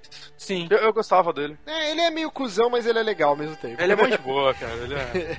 É, são personagens muito complexos. Mas ele é assassinado e o que rola é que ele tem dois filhos bastardos, né? Que são suscetíveis ao trono. Uma menina e um menino. Só que o menino morre e só sobra a, a filha. Só A que. filha dele é a que, que ele salva no primeiro livro, eu fiquei nessa dúvida depois. Não, eu também. não. Que eu fui Não, ler o livro a depois filha- de a jogar, do então pri- fiquei. A filha do primeiro livro Hum. é a fruto do incesto dele com a irmã. Que é a estriga, que que tem é a maldição. Striga. lá. A, a filha do jogo, ele É a teve mulher. um caso com uma baronesa lá, a Lafayette. Ma- Mas a, a Estriga ela não aparece mais, eu fiquei nessa dúvida porque eu fui ler depois que eu joguei, eu não lembrava. Eu acho que ela não aparece mais. Se eu não me engano, eu, eu não, eu não sei agora, eu tô cagando uma regra gigante, mas parece que essa filha, que é a Estriga, ela tinha laços com a organização Salamandra do primeiro jogo e ela morre. Ah, tá. É, Parece que ela queria tomar o Entendi. trono do pai, alguma coisa assim. Posso Uhum. estar falando uma grande bosta, mas eu li isso em algum lugar. Mas assim, então o rei Foltest é assassinado, você descobre que o assassino dos reis, que dá o nome ao jogo, é o Leto, que é um Witcher da escola da Viper, né, das víboras. E aí o jogo inteiro é uma caça, é um, uma- um gato e rato, você indo atrás do Leto, e acontece um milhão de coisas. Você descobre que, na verdade, o Leto, ele era um agente infiltrado tanto do The Lodge, que é um conselho dos magos que controlava o poder né, de todos os usuários de, de magia daquele mundo, e ao mesmo tempo também ele era um espião do, do Império Nilfgaardian, né, que, são, a- que é a galera do sul, que quer invadir o norte, que é onde se É. passa as tramas do Witcher. Sim, exatamente. Tem até esse lance, assim, de, de briga política, né, do sul e Sim. do norte, né, tipo, de Teméria contra Nilfgaard. É, não só Teméria, né? Vizima, todos os reinos do norte e, e o Império Nilfgaardiano querendo invadir É. toda hora. Já teve uma guerra antes até. Vê que, na verdade, ele era um agente triplo, né? Ele, ele, ele uma hora fingia que estava a serviço do Lodge, mas na verdade estava a serviço do Império Nilfgaard, e na verdade ele tinha os objetivos próprios. É quádruplo então, porque agora eu acabei de lembrar que ele também se infiltra com os Scoia'tael. Ah, caralho, os Betel ajudam ele também. E aí, o que é genial é que parece muito é, maniqueísta isso. Ah, então o Leto é o vilão. Mas não, cara, conforme vai ser. Vai, você vai avançando no jogo e você vai escolhendo com quem você quer forjar alianças com os Ah. Blue Stripes, né? Que é tipo a polícia secreta do, do exército É o Roach, temeriano. né? É, o o Roach é o capitão. Que é, É, no começo do jogo ele tá te interrogando e é o tutorial do jogo. E vale falar que é um começo muito legal, né? Porque ele te foda. pede pra contar a história e você pode contar na ordem que você quiser. E aí você vai jogando essas partes na ordem que você quer, né? Eu achei muito E a gente legal nem isso. falou, né, que durante o assassinato do rei lá, o Geralt foi encontrado na, na cena do crime e, e incriminaram ele. Isso, é. a ele foi super inocente, vale falar, Sim. né? Porque ele tá lá e tá, tipo, o monge mais parrudo do mundo, né? Um cara encapuzado Sim. de 7 metros e 40, tá ligado? Que se ele... se- Não, ele o Leto é é um monge- baixinho, é que ele é, É, tipo não, é que- Wolverine, né? É, É. exato, exato. é. E, tipo, andando em direção ao rei, ele, ah, de boa, é só um monge. Aí vira, o rei tá morto, é óbvio. Você Isso daí eu achei, foi muito Isso inocente. é bizarro, porque até tu vê em algumas partes do Witcher 3 que o- os Witchers têm os sentidos apurados também, né? Ele teria percebido que aquele cara não era um monge velho. Então, mas calma. licença, se fosse acho. um. Não, não, não. Aí eu vou tentar ser o advogado do diabo. Se fosse um, um assassino normal, o Witcher talvez sentisse o cheiro do cara transpirando, nervoso. Ah, mas é, ok, então né? Mas era é um Witcher. outro Witcher, o assassino. Ah, ok. Então o cara controla também, do mesmo É, jeito. é, e é, anula. é, ok, apresentado. eu concordo, concordo. Até porque tem que ver que. Acho que no próprio Witcher 2 tem uma hora que o Leto dá um pau no Geralt e escolhe não matar ele. Então. O Leto é, é, mais foda que ele, até, vale Sim. dizer. Então, aquilo que a gente tava falando que o, o Geralt é um cara poderoso, mas ele não é a principal figura daquele mundo. Exato. Ele nem talvez seja o Witcher mais poderoso. É, então tem essa Ah. também. E outra coisa que é genial, que ele tá falando, você começa com um ódio mortal ao Leto e não preciso matar esse filho da puta, mas conforme vai passando e tem todo o lance da amnésia do Geralt, quando você tem a chance de conversar com o Leto, você descobre que antes da, do Wild Hunt, né, quando o Witcher ele, ele e a Yennefer eles são é, sequestrados, né, pelo, pelo pela Wild Hunt, o Leto salvou a vida dele diversas vezes, Da inclusive Yennefer também. da Yennefer também, e você começa, caralho, esse cara ele era meu brother. E tipo, É. ele só tá, ele não tá me traindo na verdade, ele tem, o- ele tem Ele- uma ele- agenda ele- dele aí que ele eu tá tô cumprindo interferindo. o contrato dele. Você, ele, Exato. como você tá cumprindo o seu. Porque é interessante porque, pelo menos quando eu fui atrás. É que assim, o Witcher 2 eu não fui muito longe no jogo, então eu tive que ir atrás da história por conta. Fui, fui ler Wiki, fui atra- a, Wiki do Witcher tem uma bem completa, bem bacana até. Fui ver videozinhos e tudo mais. E na verdade, a princípio eu achava que no começo do primeiro Witcher. Tu tava com amnésia, porque no final das sagas, da saga do bruxeiro que o, o Andrei escreveu, ah, tu fica em dúvida se o Geralt está vivo ou não. Uhum. Porque meio que ele fica gravemente ferido, a Ciri leva ele pra um lugar lá pra de repente ele se recuperar, tu não tem dúvida, não, não sabe ao certo o que aconteceu com ele. E eu achei a princípio que ele tava sem memória porque ele tinha voltado deste lugar. E o jeito que o Geralt morre, entre aspas, é genial, né? Eles Sim. explicam isso também no segundo jogo. Que ele, ele até brinca, tem uma. Em algum diálogo do 3 ele fala isso, cara, o, o maior guerreiro, o maior matador de monstros e o cacete A4 morreu com, com um ancinho no peito de um aldeão mais bunda, de um vilarejo no meio do cu do mundo, assim, tá ligado? Tipo, é uma morte muito escrota, tá ligado? Mas é tipo Game of Thrones nesse caso, Ah, né? Que exato. morre assim de uma coisa bem Tipo, retardada. Ele vacilou, ele tava vacilou, tipo, ele preocupado, vacilou. o cara enfiou o ancinho no peito dele e ele morreu. E aí eu achava que ele tinha morrido e voltasse a memória por conta disso. Só que na verdade, já depois dele ter se recuperado desse ferimento, ele teve essa treta com o pessoal da Wild Hunt e pra salvar Yennefer, ele tinha aceitado se tornar um cavaleiro da Wild Hunt. E quando ele se livrou deles, que ele foi encontrado, desmemoriado, etc, etc. Com a então, amnésia. exato. E- então, assim, só pra gente acelerar o 2, acontece um milhão de reviravoltas. É, Uhum. Cara, todos os personagens são muito bem construídos. É um jogo que vale muito a pena. Se você não jogou, cara, joga, porque ele tá atual ainda. Os Tá gráficos. sem dele- grana pro 3, inclusive, ou você ainda não tem um console da nova- na nova geração e tem um PC modesto, eu recomendo muito jogar o 2 antes. É, sabe, não precisa correr pro assim. 3. É, vai ser ok que rode nem se for no mínimo, mas que não rode o 3. É, não precisa correr pra jogar o 3, assim, o 2 vale muito a pena. Vale eu só muito. queria tirar um. discutir umas coisas com vocês rapidão. Ah, É, acelera, o jogo, acelera. O jogo tem cinco capítulos, né? Contando o prólogo e e o epílogo, Uhum. o epílogo, né? E no final do capítulo 1 você escolhe se você quer seguir o Hot ou Irvo, é, Irvoet, né? Não, Irvoet. Yorvet ou. Roach. Ou Roach. É, quem vocês seguiram? Quem, pra quem jogou?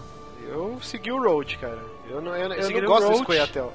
Eu também. queria o Road também. Eu é, não, o Roach, cara. Eu, eu não, eu não joguei, mas eu fiz escolha depois, que no Witcher 3 ele te dá a possibilidade Uhum. de dizer tuas escolhas. Que é uma cena sensacional. também. Que é muito boa a Sim. cena. Eu, eu escolhi o, o Squayatel porque eu achei o Holt muito escrotinho, velho. Ah, ele é meio escroto mesmo. É, é um personagem Ele que é- você aprende a amar ele, cara. Ele Mas- é... Eu segui ele no começo porque ele foi o cara que, enquanto me interrogava, ele viu que eu tava falando a verdade mesmo. Sim, por isso mesmo. Eu, eu gosto dele, mas depois algumas decisões dele, coisas que ele falou, eu não. Ele é mais politicão. Inclusive É. no Witcher 2, lo- na hora que você tá no interrogatório, você tá algemado. E aí, nos diálogos, ele fala assim: é, ele vai te dar a mão, né, pra cumprimentar, e você pode escolher fuck you. Aí, tipo, você fala: é, eu- e isso que é legal nos diálogos, né? Ele- Eles dão alguma ideia do que você vai falar, né? Não exatamente aquela. Aquela mensagem. Então você fala fuck you, aí ele fala assim: É, eu te cumprimentaria se eu não tivesse algemado, seu idiota, não sei o quê. Aí ele ouve, aí ele chama a Vez, né? Que é tipo a funcionária dele lá, a imediata lá no comando aí, "Desa- desalgeme ele, não sei o que e tal. É, é muito legal. Os diálogos do Witcher, cara, são. pra- sem brincadeira, pra mim é o diálogo, os melhores diálogos de, de jogos de RPG, cara. E não é só no jogo, né, cara? É, No livro também tem uns diálogos Exato. muito bons. Exato. Mas E- então, é, só o finalzinho do Witcher 2, mega spoiler, a gente avisou. Sim. Uhum. Cara, é genial. Que jogo que o antagonista do jogo inteiro, quando você tem a chance de matar ele, você pode escolher tomar um copo de. fazer um brinde, tomar uma vodka, Sim. relembrar os velhos tempos e deixar o cara de boa e, E sair vocês fizeram? É que na verdade eu separei aqui algumas perguntas que seriam, são as que até perguntam no, no, no 3, né? Que são as escolhas que você faz pra guiar seu jogo. Seria, vocês salvaram a atriz ou a ou Teméria? Salvar a atriz sempre. Atriz. né? É, matei E o dragão, não queria eu- ter matado, mas. Eu matei o dragão porque ele tava meio possuído, né? Mas é uma cena até bem bonita, né? Porque o Geralt que ele quebra esse código dele, mas você vê que ele mata o dragão meio com uma é, com um puta nó peso, na né? garganta. Não é nessa É uma parte do, do jogo que tem muito. Não sei se é quando aparece a primeira vez o dragão ou que tem muito Quick Time Events. Alguma coisa assim ou não? Tem alguns, eu Tem, acho, né? na Um hora de um matar pouquinho. ele. É, Tem. bem pouquinho, bem pouquinho. Sim. E no final, vocês mataram ou não, Leto? Acho que é a Eu, eu- eu principal. fiquei tentado, cara, por tudo que vai acontecendo durante o jogo e as coisas que ele vai contando, eu quase escolhi tomar uma vodka com ele e falar, meu, vaza e a gente nunca mais se vê. Mas aí eu falei, ah não, cara, esse cara ele botou a vida da atriz em risco, ele fudeu muita gente pra, tem, pra cumprir o contrato dele. E eu- aí eu fui e matei ele. Zabuza? Ah, cara, eu não mataria. Não sei porquê, mas acho que não. Eu, eu não matei, cara, tomei um, uma vodka com ele. Eu fiquei depois meio, hum, será se eu fiz o certo, mas. Ah, jogando três eu vi que eu fiz, cara. Eu fiquei muito feliz. É, eu não sei se tem certo ou errado, cara. É, É, não, Eu não, também- é. eu- Eu, gostei também- da minha decisão. Eu gostei. Eu também, eu decidi, não joguei novamente, eu fiz a Mesma escolha coisa. no, no, no, no jogo 3, né? Eu decidi não matá-lo pelo seguinte.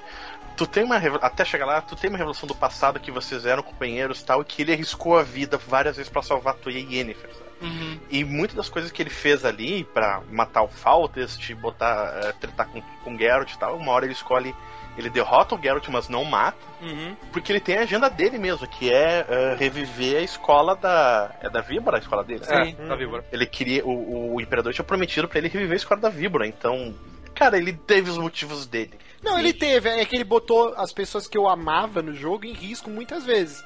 Então eu falei, não, cara, ele não pode se safar tão fácil assim. Porque a atriz, ela ia pro saco, cara. Tanto que você tem que escolher. Ou você salva a Anaís, lá, que é a, a última, a filha bastarda que sobreviveu do Foltest, pra garantir a linhagem do trono, ou você salva a atriz, que ela tá aprisionada pelo exército nilfgaardiano. e aí, se tu não salva três, logo. não tem três no 3. É, não sei se. Não, eu acho que a Não, atriz não, não, deve você dar não um salva. jeito de se, Se salvar. você não salva, se você vai salvar a cidade, acho que, o- acho que o Roach, Road a salva atriz. ela. É, Mas eu você. acho que tem algum jeito dela morrer também. Eu acho que não, acho que a Não, atriz acho que não, é muito canon pra morrer. Não, no 3, no 3 dá pra ela morrer, se eu não me engano. Ah, pode ser. É, no 2 não dá, eu tenho certeza. É, não, mas aí, assim, Eu achei que ele foi muito cuzão, tipo, e aí eu acabei matando ele. Mas eu Ah, fiz não com sei, peso na consciência. Eu- ele foi aquele vilão durante o jogo inteiro que eu. Puta, eu gosto desse cara, porque ele é, ele é muito fodão, tá ligado? Ele é muito Uhum. bem escrito. E depois que revelam todas essas coisas, eu, porra, é, é tipo que jogo faz isso, tá ligado? E- e o também- cara que você tá atrás o tempo todo, não, ele teve os motivos dele e foram. Sabe, plausíveis. É, foram também- incríveis. Então eu. Não, eu não quero matar esse cara. Ele E não é meu que- inimigo. E também aquele negócio, né? Se tu matar ele, tu não vê ele no 3. Exato. É, então eu me arrependi um pouco. Eu queria ver qual o papel Ah. que iria. Mas eu vou jogar de novo depois que eu zerar. vamos, vamos começar o podcast agora. Agora então. vamos começar o podcast depois de uma hora e vinte de conversa. Então, Witcher Introdução. 3 Wild Hunt, lançado dia 19 de maio de 2015 para PC, Xbox One e PS4, na terceira versão da Red Engine. Uhum. E eu arrisco dizer, melhor jogo dessa geração, disparado até Fácil. agora. Fácil, Até fácil. o momento, Fácil. sim. E um dos melhores jogos que eu joguei na minha vida já está facilmente no meu top 5 da vida. cara, você sempre tá no top 5. Todo jogo Não, é não, top não. 5. Eu- eu- Eu quero saber o que ele vai tirando da lista. tá ligado? Ou ele não tira. Não, É. até agora, até hoje eu falei que meu top 5 é Half-Life 2, Ó, aí. The Last of Us, The Witcher 3, Fallout 3 e Chrono Trigger. Meus cinco jogos da vida. Até chegar o próximo. Não. não, são, é uma lista bem diversificada. Jogos antigos e jogos recentes. Ah, ok, ok. Então não, não venha me encher meu Eu, quero- eu vou anotar porque quando sair o próximo melhor jogo da, da história, Fallout eu quero 4. saber Não, qual aí Fallout 4 vai entrar no lugar de Fallout 3. Mas, cara, Witcher 3, meu Deus do céu. É. Que jogo lindo. Ele teve um downgrade, inclusive a CD Projekt eles vieram a público falar: ah, tem uma galera reclamando, a gente entende. Mas ele- a explicação que eles deram é que quando saiu aquele trailer em 2013, eles estavam usando um outro tipo de render, né, pro Não, jogo. ambiente controlado também, né? Isso, É, um mapa menor, é, ainda tava em teste, é tipo muito diferente essas coisas, mas E as o- pessoas têm que entender isso. E o que eles descobriram é que usando esse tipo de render, com, com os efeitos climáticos que eles queriam, anoitece, chove, o Caixa 4, o jogo, eles não conseguiriam rodar o jogo. Ou Então, no- exigiria uma máquina muito parruda. No PC, uma galera conseguiu liberar um estilo gráfico, mudando algumas coisas na programação, que fica muito parecido com o trailer. E na real, assim, eu vi muitas imagens disso, não vi vídeo rodando. Cara, eu acho que ia se tornar extremamente cansativo o jogo daquela, com aquela paleta de cores também. Sim. Ele ficou bem mais colorido Sim, agora. colorido. Mas também, cara, o pessoal também tem mimimi. Tipo, É, muito mimimi. É um, é um corte vertical do jogo. É esperado que não tem nenhuma dos processos em background rodando, os o pessoal não tem. ah, tu só vê o Geralt andando pelo campo, tu não tem nem Exato. inimigo, cara. Exato. Não tem. Não, e também, e também essa galera que tá aí, tipo, sei lá, o que da, da galera que tem PC hoje em dia vai ter uns 5% que tem um PC que vai rodar 100% do jeito que eles querem? 5% da galera? Sim. Hum? É, e também tem que ver assim, ó, quando sai Assassin's Creed, aliás, nem Assassin's Creed, o. Hot Dogs. O Hot, o Hot Dogs lá que Hot saiu. Dogs. Nossa, o jogo saiu-. O jogo saiu lindíssimo e quando veio o lançamento o jogo tava super piorado. Cara, não se compara o nível de, de Não. pior. Teve downgrade, mas continua sendo, acho que, um Lindo. dos jogos mais bonitos que eu já vi. Lindo, lindo. E um. E, É, assim, vai- e daqui a pouco eles vão lançar, daqui a uns 3, 4 anos, vão lançar uma Enhanced Edition do jogo e ele vai estar bonitão que Não, todo tá mundo saindo vai ver. patch direto, eles estão. Isso já. é muito foda, né? Melhoraram detalhezinhos, até tipo sangue na água, essas coisas já melhoraram com patch, cara. Então. Não, e eles estão soltando tá 16 DLCs a cada duas semanas, sai um pacotinho, né? Inclusive ontem eu baixei aí uma porrada de coisa que eu tinha esquecido. E, cara, CD Projekt Red, a gente já falou que os é caras são capazes. E assim, o jogo é um jogo que, além de tudo, é, tá lindo os caralho. Eu, eu não sei porque as pessoas perdendo tanto tempo falando disso, sendo que todo o resto do jogo ah, são, tipo, super em qualquer gráfico possível que você vê em um Rise ou um, um The Order da vida, tá ligado? Não, calma, calma, aí também não. Não, eu tô falando. Como assim? Tá também Não, não? o gráfico do Witcher não é superior a nem o The Não, Order, não, eu nem tô falando Rise. que o resto do jogo faz é, suprir é, esses gráficos, tá ligado? Ah, Tipo, sim, sim, o jogo Ah, é tão bom que ele não, se releva. eu, eu não ligo. Ele, ele, ele, obviamente, colocando do lado de um The Order ou de um Rise, ele não chega nem aos pés, mas todo o resto do jogo, cara, é tão grandioso, tão Sim. bem escrito. Puta, cara, eu não preciso daquilo. Eu, É. tô, Perguntinha, perguntinha, perguntinha. Qual é o Ah. corte de cabelo que vocês estão usando? eu tô com padrão ainda. Então, eu, eu fico variando entre aquele que você raspa do lado e deixa aquele coquezinho, Uhum. ou aquele que, que ele amarra o padrão, né? Com a, com a chuquinha, Amarra a tipo, parte de cima tipo e Gene parte- Simmons do Kiss, assim. É, Esse, é, o- esse eu consigo também. E, Eu- eu e não- barba não gigante sempre, né? A minha barba vai crescer. Eu não achei nenhum barbeiro ainda, tirando o cara no castelo. Ah, eu, eu eu deixo, eu deixo também. Eu gosto muito do raspadinho do lado com rabo de cavalo.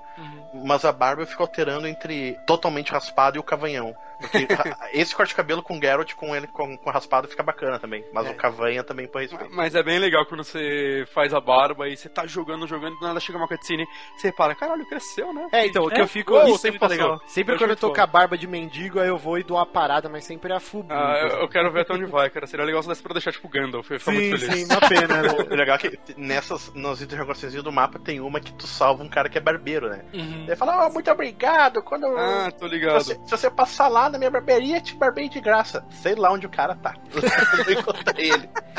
O cara não deu endereço, que cuzão, né, velho? Ma- Mas, vamos então pra ficha técnica. Dessa vez, realmente o mundo aberto, né, cara? Você viu todo o aprendizado que eles tiveram naquelas regiões.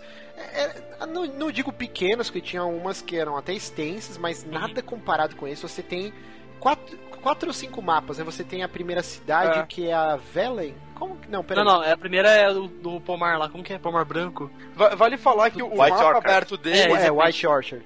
Vale falar que o mapa aberto dele acho que tá mais pra um Dragon Age do que pra um Skyrim, porque É, são bem isso mesmo. vários mapinhas que você escolhe, mas cada um é muito grande, cara. Tipo, quando eu tava no primeiro mapa do jogo, eu, ah, ok, grandinho e tal, mas, ah, de boa, né? Não, o primeiro agora é um tutorial quando você É, volta. então. Aí eu fiz, tanto que eu fiz quase todas as interrogações dele, menos uma que fica no meio da água que eu não consegui. E aí, ó, de boa, né? Acho que eu vou conseguir fazer 100% desse jogo sem muito sacrifício. Cheguei em Velen, que é a segunda cidade, e falei, fudeu, fudeu, foda. Eu Ah, cara, tô e- mais de 10 horas nela e não, não vi, acho que 40% dela. E Não. bate o desespero, cara, porque eu sou o cara que platina Assassin's Creed. Nossa, Se eu vejo um í- fudido, cara. se eu vejo um ícone no mapa, eu tenho que ir lá, cara. Eu tenho esse toque também. Mas também. e aí que ir lá. que- Mas nesse jogo não dá. É muito, é muito É, eu comecei cara. a jogar muita ele-. Eu comecei a jogar ele, tipo, o, o Heitor do Overloader falou que ele tá jogando aqui. Eu vou fazendo as missões e conforme eu vou passando perto das interrogações, eu paro nelas, mas também só quando é alguma legal. Às vezes eu passo ah, outro acampamento de bandido, Não, foda-se. Acampamento de bandido eu ignoro. Ah, Não, eu, eu acho super legal a campanha de bandido, porque você mata aquela galera e você libera o vilarejo para as pessoas voltarem a habitar não, lá. a- alguns, eu tô falando. ah, quando é acampamento só. Ah, tesouro, tesouro é, guardado. Aí eu cago. Agora, quando, não, quando é um vilarejo que você pode liberar, eu acho muito legal que você. Não, É, você realmente tem você faz uma ter um- historinha lá. Sim, depois você tem bônus ali de ter um ferreiro ali, ou de ter algum. É. Que vende alguns itens pra você. Sim, sim. Mas vamos falar então da história do, do Wild Hunt, né? Witcher 3. Uhum. Inclusive eles tiraram esse 3, né? Nos primeiros trailers, todas as primeiras imagens promocionais tinha um 3 gigante. Depois eles fizeram esse 3 se transformar em 3 risquinhos. Sim. Justamente porque muita gente que, que ia comprar nunca tinha jogado um e o 2, né? Então Sim. foi uma estratégia tá bem legal. legal, né? Pra... Ah, e também se você olhar os três skins, ele parece uma máscara da galera do Wild Hunt também, né? Sim, bo- bem ali. bolado, bem bolado também. E, e a história agora, pra quem não leu os, leu os livros, finalmente você é introduzido a Ciri, né? Que é a filha adotiva, entre aspas, do Geralt e da Yennefer. E, e ela tem o sangue do- dos antigos, dos, dos Elders, que é um Sim. sangue muito poderoso.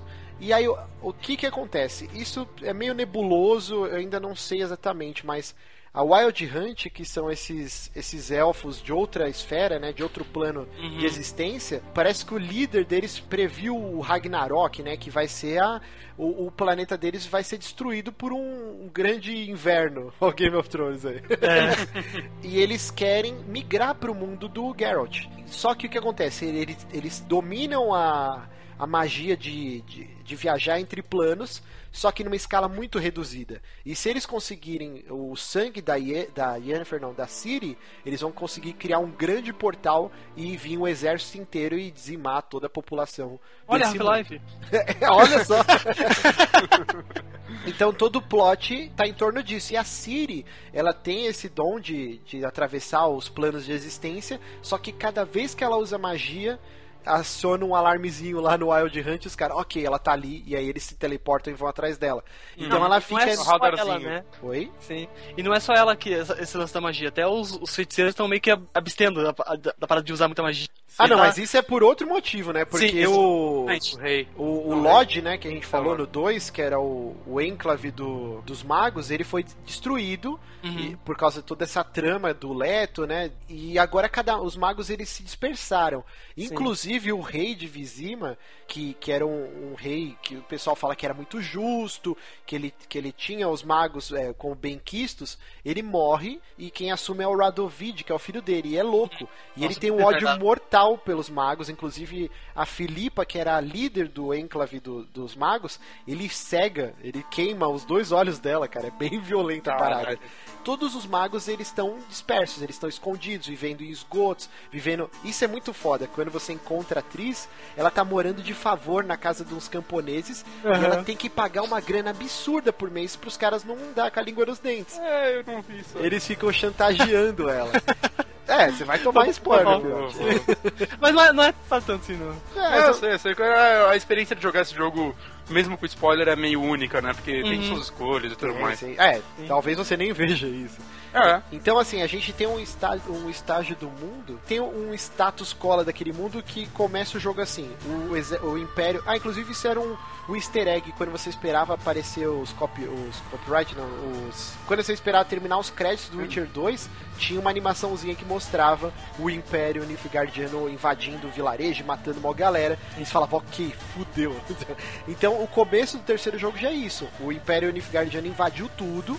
E eles estão acampados e tá aquela tensão foda, né? Cara, é legal que se, se tu for no mapinha, tu vai vir pro sul, um monte de quadradinho vermelho que, que os caras estão cercando. Você já foi lá? velho. Eu fui, cara. Eu fui lá. Eu não fui lá. Cara, é um exército, um acampamento enorme. Eles não deixam você entrar no acampamento principal, mas você anda por toda a cercania lá e é muita, muita galera, muito exército. Não, e também aquela parte onde a Yennefer no, na CG inicial lá, que ela tá fugindo das batalhas lá, você pode voltar naquela parte tem vários corpos assim no chão. Sim, é muito foda esse cuidado que eles tiveram.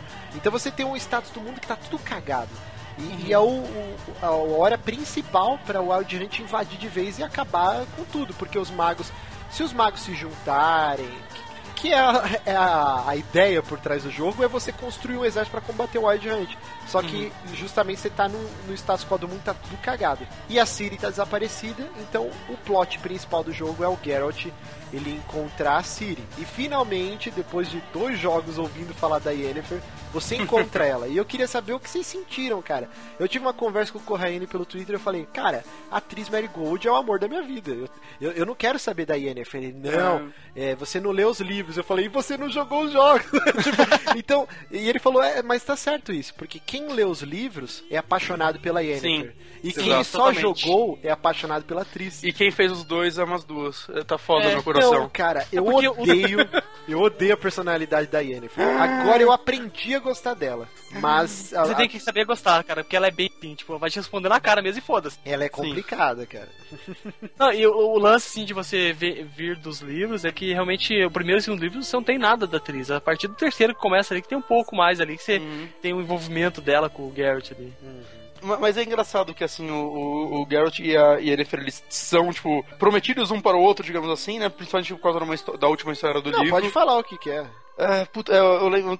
Zabos, acho que você vai lembrar melhor que eu, É assim, verdade. ó, eles Ele- encontram- tem, acontece... Não, falei. Eles encontram um gênio e aí eles têm direito a fazer um pedido. E o Geralt Sim, mas é, tem uma história anterior, assim, porque eles estavam ele tava pescando com, com o Dandelion, né? No, no- pescando assim pra se alimentar, o Dandelion encontra um, um, sei lá, um recipiente, Uhum. abre, tem um selo, o, o gênio tipo, ataca o Dandelion, o Dandelion praticamente quase morre ali. Uhum. E nesse, nesse momento de tentar resgatar, salvar ele, ele vai procurar Yennefer. Ele, ele Que tá chega no- vilarejo e ela tá lá, na Sim, verdade. ela tá lá. Ele nem conhece ela ainda. Sim. E, e casou numa parada assim porque ela queria é, ter esse contato com esse gênio, né? Porque ela tinha um desejo ali com, É, por- é porque com os ele, né? gênios né, em Witcher eles não são do Aladdin. Pegou três Sim. desejos vai embora. É, o que acontece é que os gênios são extremamente poderosos Sim. e grandes magos conseguem dominar eles e realizar os seus desejos à vontade, digamos Só assim. que tem todo o lance que eles Que é os gênios, treta. eles são muito cara, trickster. Eu eu tenho essa mania da Luciana Gimenez, cara. Eles. Eles te enganam. É, eles te enganam. Então você tem que fazer o pedido com muito cuidado. É tipo aquele filme O Mestre dos Desejos. É tipo isso, porque Eu ele quero ser sempre bela vai. pra sempre, ele transforma a mulher no manequim. É, tipo, igual o Barizon do Hermes Renato, eu quero ter um saco que arrasta no chão e ele corta as pernas do cara. É tipo, É, isso tipo aí. isso. Então, o, o que rola, resumindo, é, é que o, o Geralt ele pede que ele sempre fique junto da Yennefer, né? Que eles tenham esse, esse amor. E aí, mais pra pra frente. se salvar, né? Sim. Sim. É, vamos resumir pra não dar Ah, tanto sim, spoiler assim. E aí tem essa quest no 3 que chama The Last Wish que você pode, você pode acabar com esse desejo, entendeu? Nunca. Pra descobrir se o que eles sentem um pelo outro é de verdade ou é magia que tá forçando eles sentirem isso. E é Agora muito você legal. Pegou meu coraçãozinho, não sei o que fazer. É, é muito legal, cara. E, e é um uma mês quest. pensando. É, eu, eu já tô meio assim porque tem uma quest, acho que uma quest que deve ser uma das últimas quests que eu tenho pra fazer com a Triss, que pelo nome dá pra dizer, é It's All or Never. Ah, sim. Ou eu acabo com tudo, porque tipo, a última, a última quest que eu fiz com ela, rolou um beijo e, eles, e os dois ficaram meio assim, não sei o que, e meio que agora eles estão fugindo lá de da cidade, né? Que É, tão- tá reunindo os magos, né? tá reunindo os magos também. pra fugir. Aí eu, tenho certeza que se eu for nessa porra dessa quest, eu vou ter que escolher e eu não quero fazer isso. É, o jogo, é, isso é a metade do jogo. Ele vai faz- você vai ter que fazer essa escolha com quem você fica, cara. E aí todo o resto do jogo é É que assim, alterado. ó, o meu, o meu coração, o meu coração é Team Triss, sabe? Uhum. Mas tem esse lance todo que o Geralt ele se ferrou por causa da Yennefer, Muito. ele se sacrificou, é o amor da vida dele. É o problema de, eu estar jogando um Witcher e não um Skyrim. As decisões, eu fico dividido em fazer as minhas decisões e decisões do Geralt, entendeu? Uhum. É, mas isso eu acho genial, cara. Eu prefiro mil vezes você ter um personagem bem Não, eu escrito, também prefiro. que eu você prefiro. possa tomar as decisões do que um cara que é uma folha em branco e, sei lá, não tem nem voz. E sabe? assim, mesmo, mesmo ele sendo bem escrito e tendo as escolhas dele, eu acho que toda escolha que o jogo te dá, que ele te abre, fazem completo sentido dentro do que. Ah, o que eu faria é o que o Geralt faria, tá ligado? Qualquer coisa que eu escolher também faria sentido dentro da personalidade Sim. do Geralt. E o que é Isso é legal. foda é que, assim, outra coisa. Primeiro que eu, eu não gosto do jeito que. A primeira vez que vocês encontram, cara, pô, o Geralt tá trocentos anos, sei lá, acho que três, dois anos, três anos, sei lá, atrás dessa porra dessa mulher. E quando ela encontra ele, ela age como se ele fosse um qualquer, assim. E até eh, dá mó dó do Geralt, que você vai caminhando lá, tipo, tá no cavalo e, e ele fica olhando pra ela e ela foda-se, tá ligado? Não, e tem na- nas opções de diálogo você dá umas indiretas, tá ligado? Uhum. Isso é, isso é bem interessante E- também. E depois tem uma quest muito foda que é, acho que é The No Place Like Home, que quando você tá em Kaer Morhen e você tá tomando uns gorós com, com o Eskel e com o Lambert, e aí você vai, vai reconhecendo o passado de todos, né? Vai fazendo várias perguntas e toda vez eles se referem a Yennefer com um escárnio, tipo, ah, você é o cachorrinho dela, ela manda desmanda em você, tal, tal, tal. Então, isso foi fazendo eu tomar uma decisão, tá ligado? Eu falei, não, é, é atriz na cabeça. pra você ver o meu nível de amor com a atriz, no 2 você pode transar com, com a Vez, né? Que é aquela ajudante do, Uhum. do Roach. O- Roach. Eu fiz um save à parte, só pra ver a animaçãozinha e depois eu voltei o save do jogo. Nunca traí a atriz. Então, um amigo meu veio falar comigo, acho que ontem, né, o o Aloha. Ele, caralho, velho, vai dar merda no meu jogo, porque tô comendo todo mundo, cara, vai dar merda. Eu sinto que vai dar merda lá na frente, mas, eu não sei- consigo. eu, eu, eu já vi é, também um mild spoiler que se tu te, dizer eu te amo tanto pra Triss quanto pra Yennefer, aí começa uma cena assim que as duas estão de lingerie ah, é o threesome, né? e, e vão pra cima do Geralt, tu, tu vai achando que vai rolar um baita num threesome assim, elas acorrentam o Geralt na cama e vão embora. Cara, Fudeu o jogador, cara. não, é muito bom. É, Isso é legal também, vale falar que o Witcher, tanto esse livro quanto o jogo, tem, tem um toque de humor muito bem feito Tem. também, né? Sim, No se- então, segundo livro, Bonatti, tem uma parte que é muito legal. Ah, é? E isso que eu ia falar, eu ia falar no começo do cast eu esqueci. Mas o- o- eu acho que o grande charme de- tanto dos jogos quanto do- dos livros é que ele consegue mesclar o lance da fantasia, Uhum. terror. Eu acho que ele tem uma alta carga de terror, assim, tem partes que são assustadoras. Sim. E- tanto no jogo quanto na- no conto mesmo, que a gente falou que é baseado no Bela e a Fera, eu tava Sim. tenso durante aquele jantar, que eu achava que a qualquer momento a fera ia matar o Geralt, assim. É, é tipo Bastardos Inglórios, os caras É, ah, o tá um leite, tá ligado? parece que nenhum dos dois quer falar a coisa errada e parece que o tempo todo os dois estão falando a coisa errada e você fica muito tenso sempre. É muito tenso cara. Então ele tem essa alta carga de terror, ele tem Uhum. humor, também tem cenas muito engraçadas. E geralmente o alívio cômico vem do próprio Dandelion, que é Uhum. o cara mais narcisista Não, do mundo. mais mas- merdeiro, merdeiro Nossa, ele só possível. faz eu gosto, bosta, cara. eu gosto muito dele, cara. E- Pelo menos no livro. E quando você entra na taverna que ele herdou, né, de uma tia, e você vai lá na, em Novigrad, aí ele tá cheio de puta lá, nisso aqui, e aí tem um puta de um retrato gigante com ele com a espada, assim, mó musculoso, matando um dragão.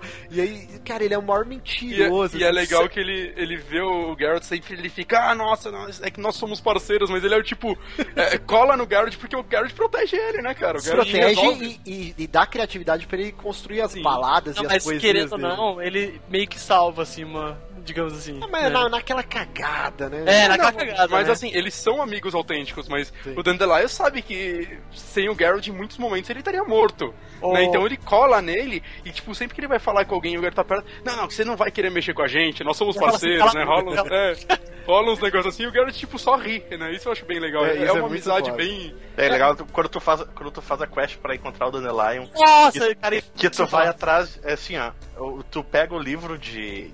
a agendinha dele assim e divide com a não. Ah, tu vai atrás de metade, eu vou A atrás de parte- metade. Melhor É parte tipo- fala assim pro, pro Zoltan, né? Que é o anão lá, que é amigo deles lá. Fala assim, desde quando que ele tem agenda? Aí a agenda, na verdade, era pra marcar o nome das mulheres, cara.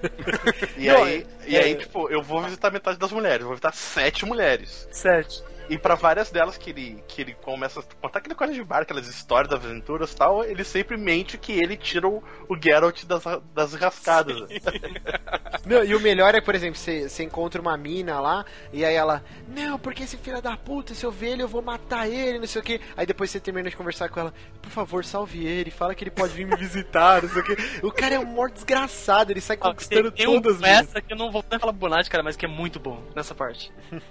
né? Ah, você- o, a gente só, É, assim. o Eli Hall, né? muito É, bom. exatamente, cara. Que O é muito vai bom. cair da cadeira quando chegar nessa parte. Cara, é, É verdade. muito legal. Ai, que porra, cara. Mas outra parar coisa, de gravar pra jogar um pouquinho, cara. outra coisa que é genial ne- nesse jogo, cara, é, é que, assim, no 2 tinha também, mas nesse eu nunca vi nada parecido. Cara, você realmente está influenciando o mundo ao Sim. seu redor, tanto que é, a gente vai chegar agora. Conversando pelo Twitter, parece que cada um tá jogando um jogo, porque as ramificações das quests é tão Vamos, vamos, fa- diferente. vamos botar as cartas na mesa, que agora eu tô curioso, daquela quest que a gente tava falando no Twitter outro dia. do Da do- torre. do mal ele ah tá da torre. Então vamos lá. A primeira grande parceira que você encontra é a Kira Metz e Sim. isso é muito foda, né? Todos os magos eles estão refugiados e até que você encontra uma, uma vilazinha no cu do mundo, todo mundo falando, não, tem uma, uma curandeira aqui que Curandeira, mora perto né? da É, cidade. porque, é que nesse momento tu tá sabendo que a Ciri, ela tretou com algumas bruxas na região, Uhum. e daí tu vai investigar a bruxa dessa vila aí achando que pode ter sido ela. E quando você chega lá, tu encontra a Kira Metz. Não, mas o jeito que você encontra ela é genial, porque é, ninguém quer falar, né? Você vai perguntar, não, não conheço nenhuma bruxa, não. não sei o quê. Até que tem um cara que acho que a mulher dele tem um ciúme, né? E tipo, é, ele fica toda hora indo nessa porra dessa bruxa, né? E aí você chega pro cara e o cara fala, é, se você gostar de magrelinha, você vai achar é, easy on the eye, né? Não sei o quê. Esse é ok, deixa eu ir. Aí você chega e tem uma fila de aldeão lá, todo mundo. Ah, eu tô com impotência, eu tô com coceira, eu não consigo dormir. A minha vaca tá doente. A minha vaca É. não tá saindo leite, não sei o quê. E aí você vê a Akira, uma puta de uma maga fudida. Sim. Só que ela tá tendo que se esconder, senão o Império vai Cara, matar ela- ela, né? Ela era a, a- a conselheira do, do rei de Teméria antes da atriz. Sim, sim. E, o Radovid, ele tá queimando os magos na, na fogueira lá no meio da cidade. Então, ela tá nessa cidadezinha fazendo aquele papelzinho de curandeira, não sei o quê. E aí você até tira sarro dela. E tem uma quest gigante com ela. E aí que começa, né? Acho que foi a primeira quest que no final eu fiquei. É, acho eu fiz merda.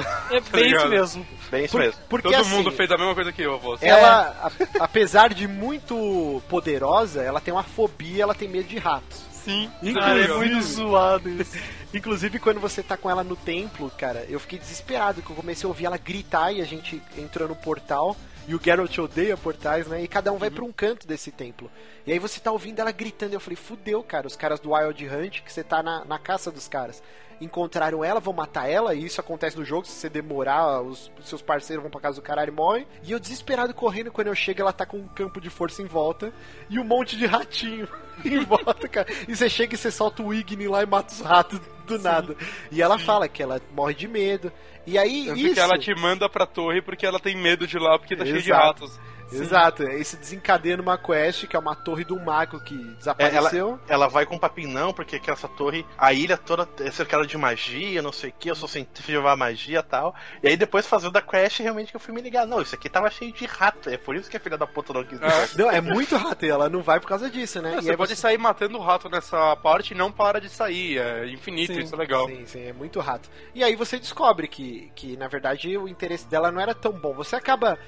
O que, vocês fizeram? Vocês. Assim, antes, an- antes de chegar nessa parte, a, pa- a parte que foi pesada, que eu acho que também a primeira sessão, ups, fiz merda, que o pessoal tem nessa quest, é que tu acaba descobrindo a, a história a trágica da torre, que assim, com os tempos de guerra, o nobre da região acabou se refugiando lá com um mago que fazia experiências com peste, né? É, experimentava em ratos, fazia experimentos em. o meio que o nobre fornecia pra ele, uns aldeão meio doentinho pra ele fazer experimento e acabava matando o experimento e tudo mais. E o, o- o nobre se refugiou lá. Só que o povo começou a achar, não, o filho da puta se escondeu lá porque ele tem comida. Ele não tinha comida, na verdade, ele só tava escondido lá por causa da, da, da guerra mesmo. E quando eles atacaram, o, o- o povo foi lá linchar todo mundo e, e tentar roubar comida e tudo mais, viram que não tinha nada, eles foram pra cima da filha do nobre. Uhum. Não, não, E- o jeito que é genial, porque ela tinha, a filha do nobre, ela tinha um, um romance com o filho de um pescador. Um pescador, Só, só que isso. o pai dela não deixava. Pô, você não vai casar com um pescador. E aí, eles estão trancados dentro do laboratório. E o mago já tinha falado pra ela, né? Se acontecer alguma coisa, você toma essa poção aqui e você vai estar salva. Só que não sabia o que que era, né? Ela achava que era um, um veneno pra se matar. Uhum. E na verdade era uma poção do sono. Pra ela se fingir de morta. Passou tipo Romeu e Julieta, né? Exato. Só E que quando, e quando o- a turba foi lá atacar a, a família dela e ela, ela tomou a poção pra se matar e não ser estuprada, né? Não, Uhum. calma, calma, calma. Ela, Oi? ela só abriu o, o, o abrigo porque, Porque o, o pescadorzinho tava lá. o cara Sim. grita o nome dela. E aí ela pensou que, o- que, que o cara ia se refugiar com ela. Mas só era pra que ela não. fugir. Era. Não, os caras invadem. E aí os Uhum. caras vão estuprar ela, o Casraia 4. E o cara foge. O Assim, ela- foge. Não, ela- ele não foge, ele ela fica lá até ela até ela tomar tomar a a poção. e morrer. Aí Ele como pensa ele, que ela morreu e aí ele foge. E aí os caras veem que ela morreu e deixam ela lá. Só que qual é a merda? Primeira Cara, grande é merda. foda. Olha como o Witcher vai além, né, cara? Isso é muito foda. Ela foi comida viva pelos ratos e sentiu tudo. Ela acordou, Oh, mas não conseguia se mover, É, ela tava, os tipo- ratos comiam ela. Ela Ah, tava é. catatônica e tava viva em- e sentindo tudo, enquanto os, ca- os ratos faziam toquinha dentro dela. Aff, velho. Nossa, essa quest foi pesada, cara. Essa quest E foi pesada. aí, e aí quando. Tem um item que. Aliás, eu não vi esse item ser útil pra nenhuma outra quest, por enquanto só nessa. Eu também. Da lanterna do- A dos lanterna, fantasmas, isso. né? É, É só pra essa quest mesmo. Será que não Aqui- achar uns aleatórios no mapa? Ia ser bem não legal, sei, né? eu volto e meio uso no escuro pra ver se aparece algum ou vejo um cadáver. Ele é uma boa alternativa à tocha. Se você tiver sem tocha, é um ótimo jeito de iluminar também. Ou você pode tomar poção do olho de gato lá. É, mas a E poção aí- você não pode tomar toda hora, é só três por Ah, dia. sim. E aí tu encontra vários fantasmas com essa lanterna e tal, encontra o fantasma dela. E ela conta a história dela, que, do que aconteceu, da- do que ela viu acontecer, né?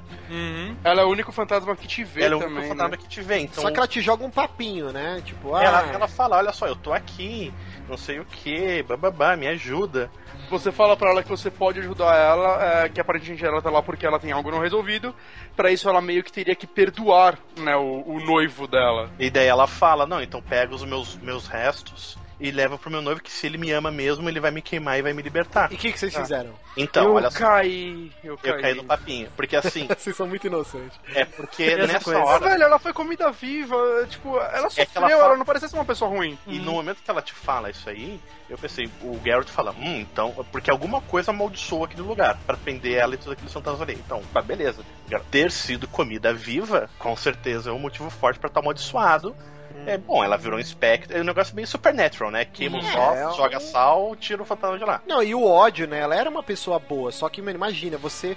É, é, na cabeça dela ela foi traída pelo cara que ela amava, o cara Sim. deixou ela e tipo, que ela fugiu morreu, né? enquanto ela ia ser estuprada por trocentos negros, e aí ela fica agonizando lá e os ratos comendo ela viva, ela pegou um ódio, e esse ódio virou essa maldição que assombra o É. lugar. Isso é o que o E ela como primeiramente, fantasma. isso é que primeiramente o Geralt pensa, né? E ela, como fantasma, continua sofrendo, porque ela tá lá presa, ela tá com medo ainda, né? Porque ela não sabe direito o que aconteceu, né? Ela tá lá, ela vê vultos que ela não consegue se comunicar, então ela tá lá assustada há muito tempo já. Ela não consegue sair de lá. É. Porque ela tá presa onde o corpo dela tá, né? Só que quando tu sai de lá e tu encontra o pescadorzinho, ele conta a versão dele da história. Que ele só fugiu, ah, não porque ele teve medo, foi porque ela viu ele morrer e quando ele saiu, meio que o cara praguejou e não sei o que. E aí o Geralt chegou à conclusão: não, então quem amaldiçoou o lugar não foi a mulher, foi tu. É.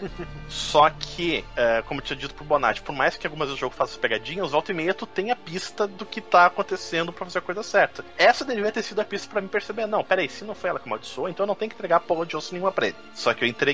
Eu fiz a mesma coisa. E o que que acontece? Porque eu trouxe ele de volta pra torre. Não, o que aconteceu foi o seguinte, a gente levou, eu levo, tu leva os restos dela pra pescador, só que quando tu sai da casa, tu ouve um E Isso é lindo, porque quando você entrega pra ele, A dá lá, missão. Ah, termina, você ganha lá a sua experiência, os caralho, e você sai e. Cara, eu tomei um puta susto, cara. Sim, né? que dá um berro. É um E aí? berro foda. Aí quando tu volta lá, ela virou um espectro da peste. Ah, Sim, e você E encontra ela- ele morto e ela some. Você E ela não some, sei tu se não- eu vou encontrar ela depois, Tu mas. não tem nem opção de enfrentar ela, cara. Ela É, desaparece. e- isso é foda. Ah, Comigo foi assim, eu fui expliquei a história, aí, eu fa... aí o Geralt ele fala assim, né?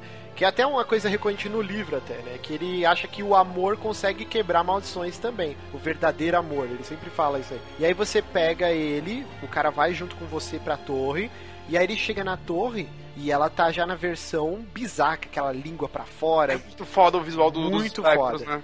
E aí eles se beijam. Tipo, é muito nojento, cara. Nossa! E aí ela suga, tipo, ele, ela meio que mata ele, só que o- a alma dos dois ficam juntos e ela consegue sair da maldição e eles ficam juntos finalmente. Tipo, é uma Nossa, história que- de amor. Mas qual opção de diálogo tu escolheu nessa hora? Puta, eu não lembro, cara. Agora Porque eu já ela tô che- com 70 horas. Porque ela sei. chegou assim, ah, tu me ajuda ou não? Daí tu diz sim, aí tu pega os ossinhos e leva ela pra lá. Eu pensei que se eu colocasse não, eu ia enfrentar ela na hora, inclusive. Pois é. É, então, eu não lembro exatamente, eu sei que eu contrariei ela e ela ficou puta, mas aí em vez de atacar ela, eu fugi do lugar e aí eu trouxe o cara. E aí eu consegui quebrar a maldição, eles ficam juntos finalmente, até o, tem um lance lá que ele fala, ah, tipo, ele, morreu feliz, não sei o que, isso que lá, e quebra a maldição do lugar. E aí você volta com a Kira lá. Pra mim foi bem legal quando eu voltei pra ela. Eu falei, ah, resolvi a parada aí, mas ela, ela virou um espectro e matou o cara. Ela, eu não acredito que você caiu nessa, tá ligado? Ela me zoou.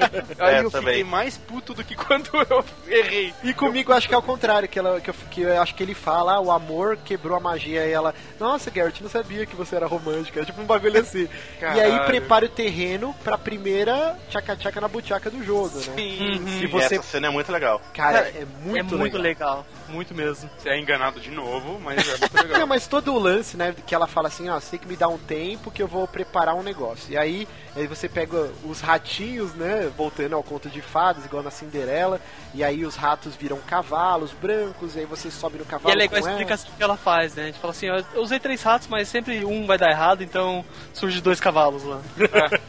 E aí você vai pro meio de uma floresta, tem tipo um banquete, eles ficam flertando e você pode ou não fazer sexo com ela. E o jeito, se você escolhe fazer sexo com ela, é muito legal.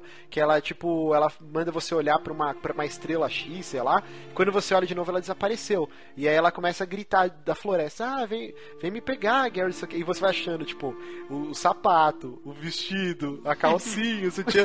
E aí até que você chega e ela tá nua, e aí vocês fazem amor. E aí no- quando acorda, né? Acho que no dia seguinte. Não, não. Ela manda você olhar pra uma constelação X e aí você dorme. Ela fala, um, sussurra um negócio Ah, no uma seu ouvido e você é. apaga. Quando você acorda, ela não tá mais lá. E aí no seu horizonte, o que que tá? Tá a A porra torre. da torre. E aí você, Eu, eu fui a da nado pra torre. Eu fui cara. Tão nadando, puto fui. da também, vida. eu também. Eu, filha da puta, eu fui a nado, cara. Foi- e foi- cinco minutos segurando pra frente no Porque controle. foi, foi aí que eu percebi que, é, tipo, a filha da puta só me mandou lá porque tinha rato na torre. Uhum. E se tu futricar nas coisas dela, porque eu vou dando loot em tudo, não importa o que esteja acontecendo, tinha uma carta dela Pro um- mago, né? pro mago Pro mago, chamava F. E aí depois que tu vai ver que é F, ou sei lá qual é a inicial do nome do cara, aí tu vai fazer a ponte. Não, ela se comunicava com o cara, ela sabia que ele tava lá. Ah, de certo, ela. Tanto que uma hora ela pergunta: você destruiu as coisas dele? Não, não, deixei tudo lá. Como tava. E isso é, inclusive, uma coisa que vale ressaltar do jogo. Como as cartas são interessantes. Eu leio basicamente tudo, cara, eu tô lendo. Aham, aham. É muito bem escrito, não, não é aquele texto genérico do Skyrim que eu achava chato pra caralho. Bem, quando chegando lá, você tem algumas opções de escolhas, né? Que você pode fazer. Sim, Quando sim. você vai encontrar ela ali. Não sei É, qual, qual por- foi, qual foi a escolha que vocês fizeram Mas, lá. então, é aí que entra o lance que não é preto no branco, né? Ela teve Sim. um motivo. Por que, que ela fez isso? Porque com as pesquisas desse cara pra curar um tipo de varíola, eu não lembro exatamente a peste lá, estavam muito avançadas. E com esses documentos em posse, ela poderia tentar barganhar. Eu não lembro se é com o Radovid ou com outro cara lá. E aí ela. Porque ela fala assim, pô, eu não aguento mais viver no meio desses, desses Ela fala, eu sou, camponeses. extrema- né? eu sou extremamente poderosa, uma bruxa foda, e eu, eu moro escondida no, no celeiro quase. curando vaca e o cacete É, mata. Ela fala, é, eu quero foda. banquetes, eu quero ter o glamour da minha vida de volta, né? Que é o lance que a gente falou de que as magas nesse mundo são superstars e tal.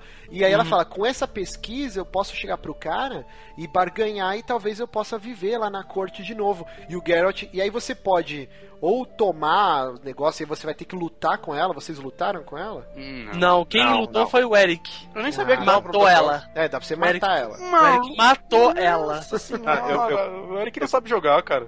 Eu consegui convencer ela porque, tipo, ela tinha tretado com alguém lá. Sim. E aí a opção que. Não sei se é do- dos livros do Witcher ou dos outros jogos, sei lá. A opção que eu usei no diálogo com ela foi: olha só, tu sabe que o fulano não se esquece. Tu vai levar isso pra ele. Exato, eu fiz o Tu mesmo. vai levar isso pra ele, ele vai te degolar mesmo assim dela. Tá, mas o que, que eu faço agora?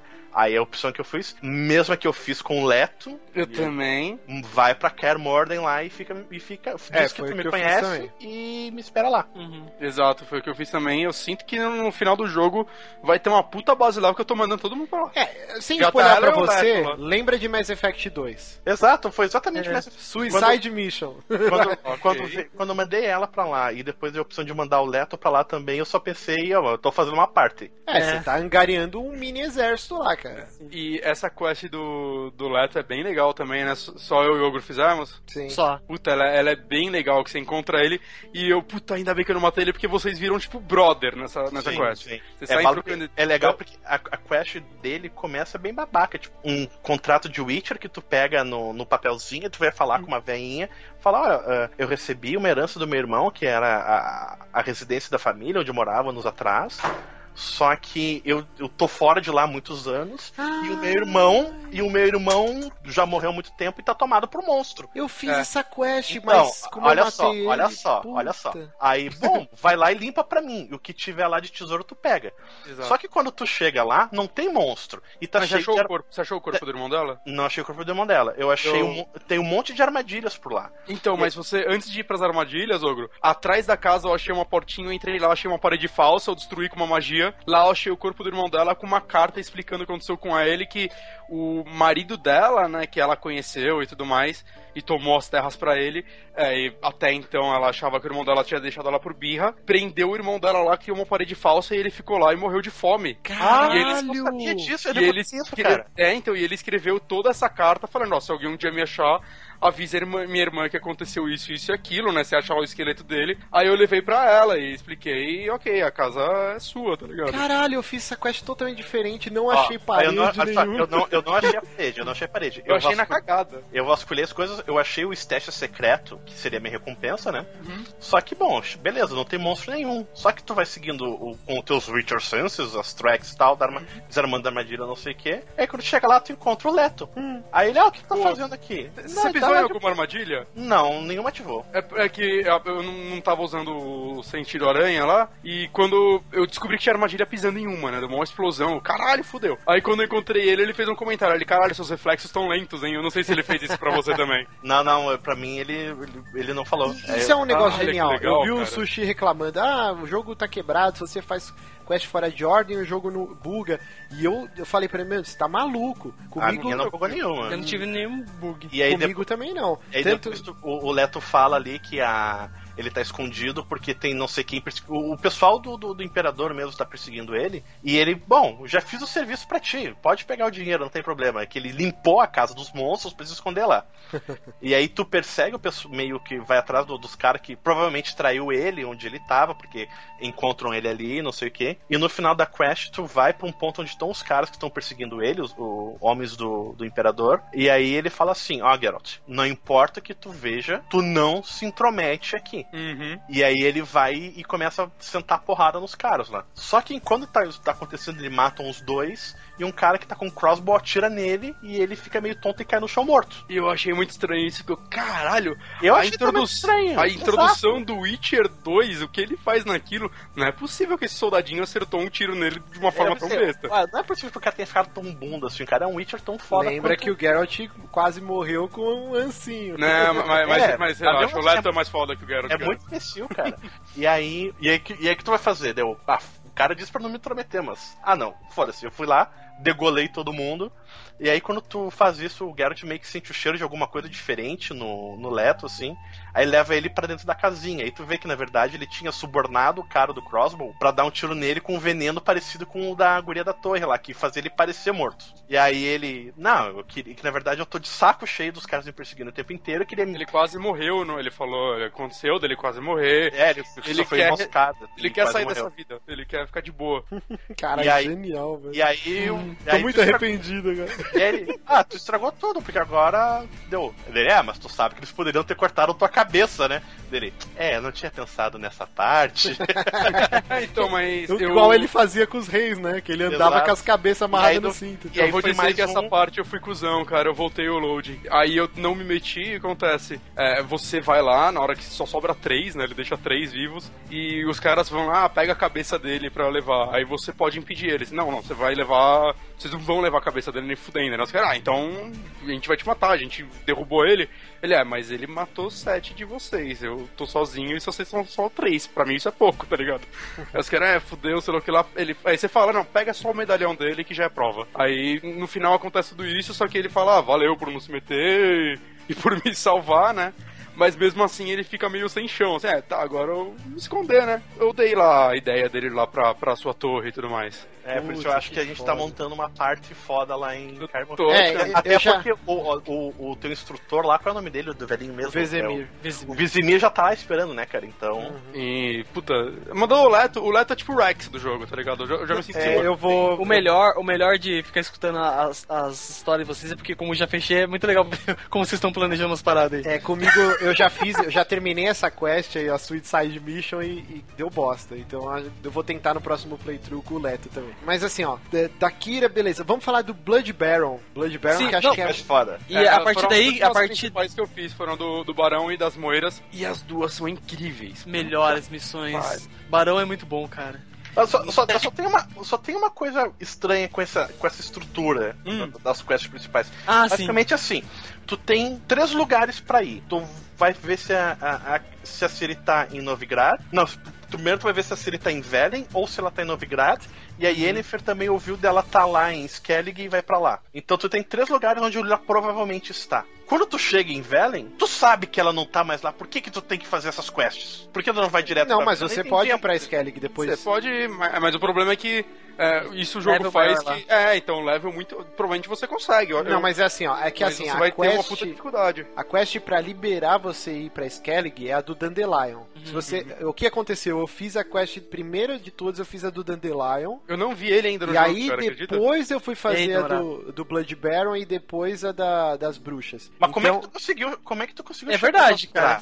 Porque o Blood Baron te dá o salvo-conduto. É verdade. Não, mas você não precisa terminar a quest dele. Quando você faz metade da quest dele até a parte Não, mas do pra bebê, você atravessar uma parte lá. Você tem Mas que eu, eu, fi- eu fiz uma outra quest que o cara me deu uma licença, acho que pra entrar nesse mesmo lugar, se eu É, não tem me um cara também que você que, que ele Ah, tá. tenta te subornar e ele te dá um papel falso lá que você pode passar também. Tem diversas você tem maneiras que fazer pra negócios com os elfos e tal, né? isso. Essa mesmo, você também consegue assim. então, tecnicamente, tu pode pular as primeiras quests e ir direto Sim, pra. é tanto que o jogo, a quest principal, deve se terminar em 20 ou 20 e poucas horas. Uhum. Eu tô com 70 agora ainda não consegui terminar o jogo, porque eu não consigo parar de fazer side quest. E, Mas- e pra conseguir o barco pra ir pra Skellig, tem que terminar alguma. A quest do Dandelion também ou dá pra ir direto? Então, eu acho que você tem que terminar do Dandelion, que aí ele conta tudo que aconteceu lá com o Horson Jr. lá, e aí você pode ir pra Skellig. Aí Sim. a das bruxas fica, acho que, opcional. Eu lembro que quando eu terminei a do Dandelion, apareceu pra mim lá que eu já podia ir pra Skellig. Já liberou no porto lá. Só que aí eu fui terminar a- as outras quests. Mas a do Blood Baron, cara, vamos, vamos falar que é uma quest muito,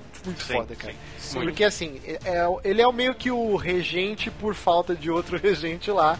Então o cara ele mora num- numa cidadezinha murada, né? Numa vilinha que tem É o. o Leiro do Corvo, né? Uma coisa assim. Ele, ele não lembra um pouco o Crossroad. primeiro.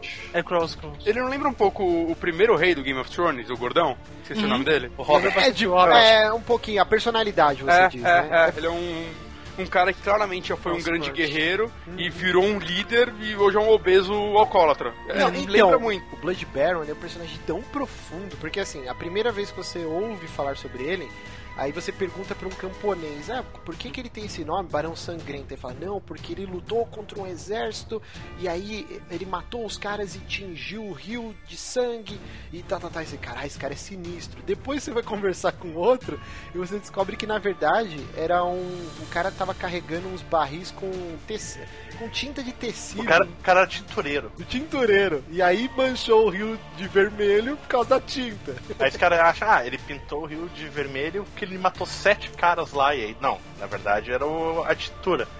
Mas depois teve um combate que ele matou 15. Mas desse ninguém conta a história. É, então.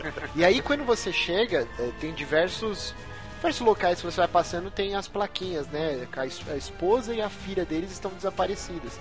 E aí você chega lá e ele é aqui bonachão e tal, né? Beberrão pra caralho, rude. E você, pô, esse cara é um cuzão escroto, né? E aí ele fala, não, pra que, que você quer é, olhar o quarto da minha filha e da minha esposa? Não sei o que, você quer fuçar? Ele, não, como que você quer que eu rastreio elas se, eu- se você não vai me deixar trabalhar e sentir o cheiro delas e pegar algum, alguma pista? Ele- aí a contragosto ele deixa você vasculhar lá. Até por conta que ele queria saber mais informação da Siri e falou: beleza, mas só se você me ajudar a achar minha filha e minha mulher. Isso, isso.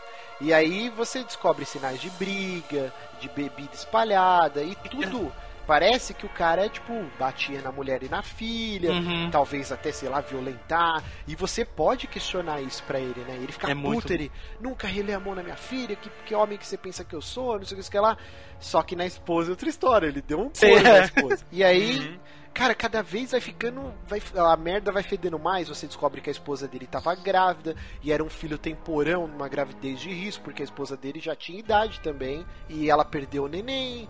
E, Abortou. Ela, ela abortou e ela fugiu. Uhum. E aí você.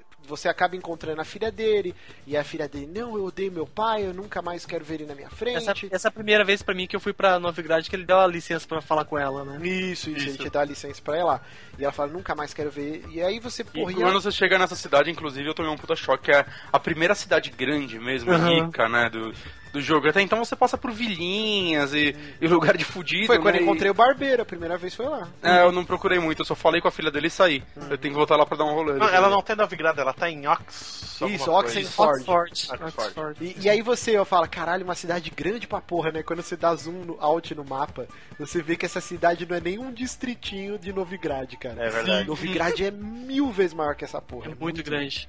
E, e, assim, a quest vai se desenrolando e cada vez você fala, mano, esse cara é um filho da puta. Só que aí, depois dá uma revirada que ele conta a história dele. Isso né? é muito foda, né, cara? Na- Nada é preto ou branco, né? Tem, tem Uhum. muita profundidade tudo É, nesse jogo. aí tu dá a entender que a, a princípio que a mulher perdeu o nenê porque ele bateu nela, né? Isso, e Só não, que né? aí quando tu encontra um personagem que eu acho fantástico, que é o velho lá, o Ah, o curandeiro Caraca, que tem a capetinha, a princesa. que tem os pés de galinha amarrados no pescoço, Aham. é, porque tu vai atrás do curandeiro porque tu encontra um medalhão de madeira dela, né? Não, isso aqui não é um simples coisa de proteção, isso aqui é pra proteger de um negócio pancada, que foi o cara que fez. Daí ele vai atrás do curandeiro lá.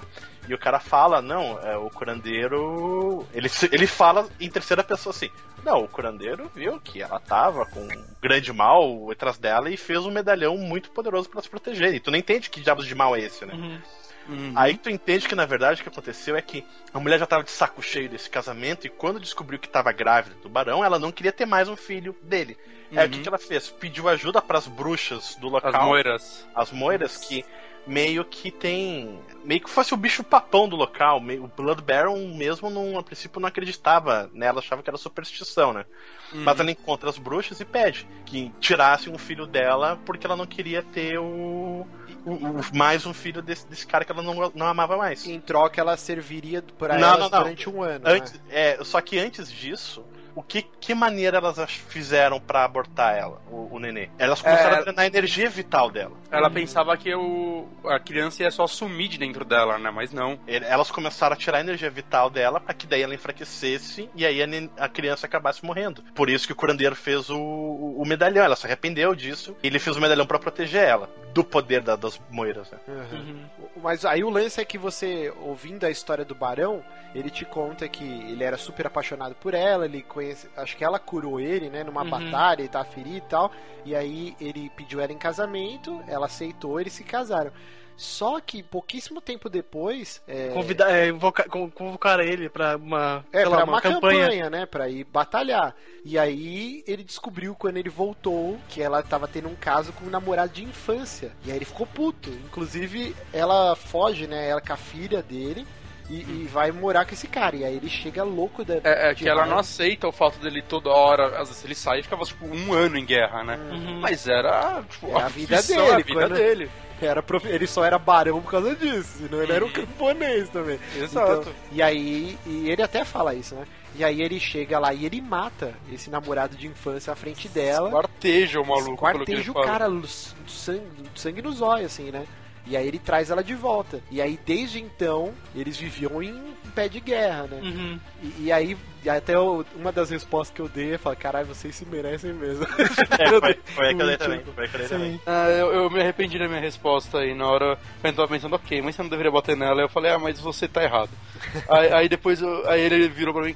Ah, não vou perder mais saliva com você, tá ligado? Mas, é, mas eu me arrependi, eu acho que E- minha resposta não foi tão válida. E aí tem toda a quest do bebê, né? Que você pode desenterrar o bebê e fazer um ritual. Cara, e essa quest é muito bizarra, é, cara. provavelmente a melhor quest que eu fiz até agora. Sim. Muito bizarra aquele bebê. É emocionante, cara. É, não, é emocionante É mesmo. porque como, como ele pegou o fetinho do nenê morto e enterrou sem dar nome, fora do, do lugar onde ele.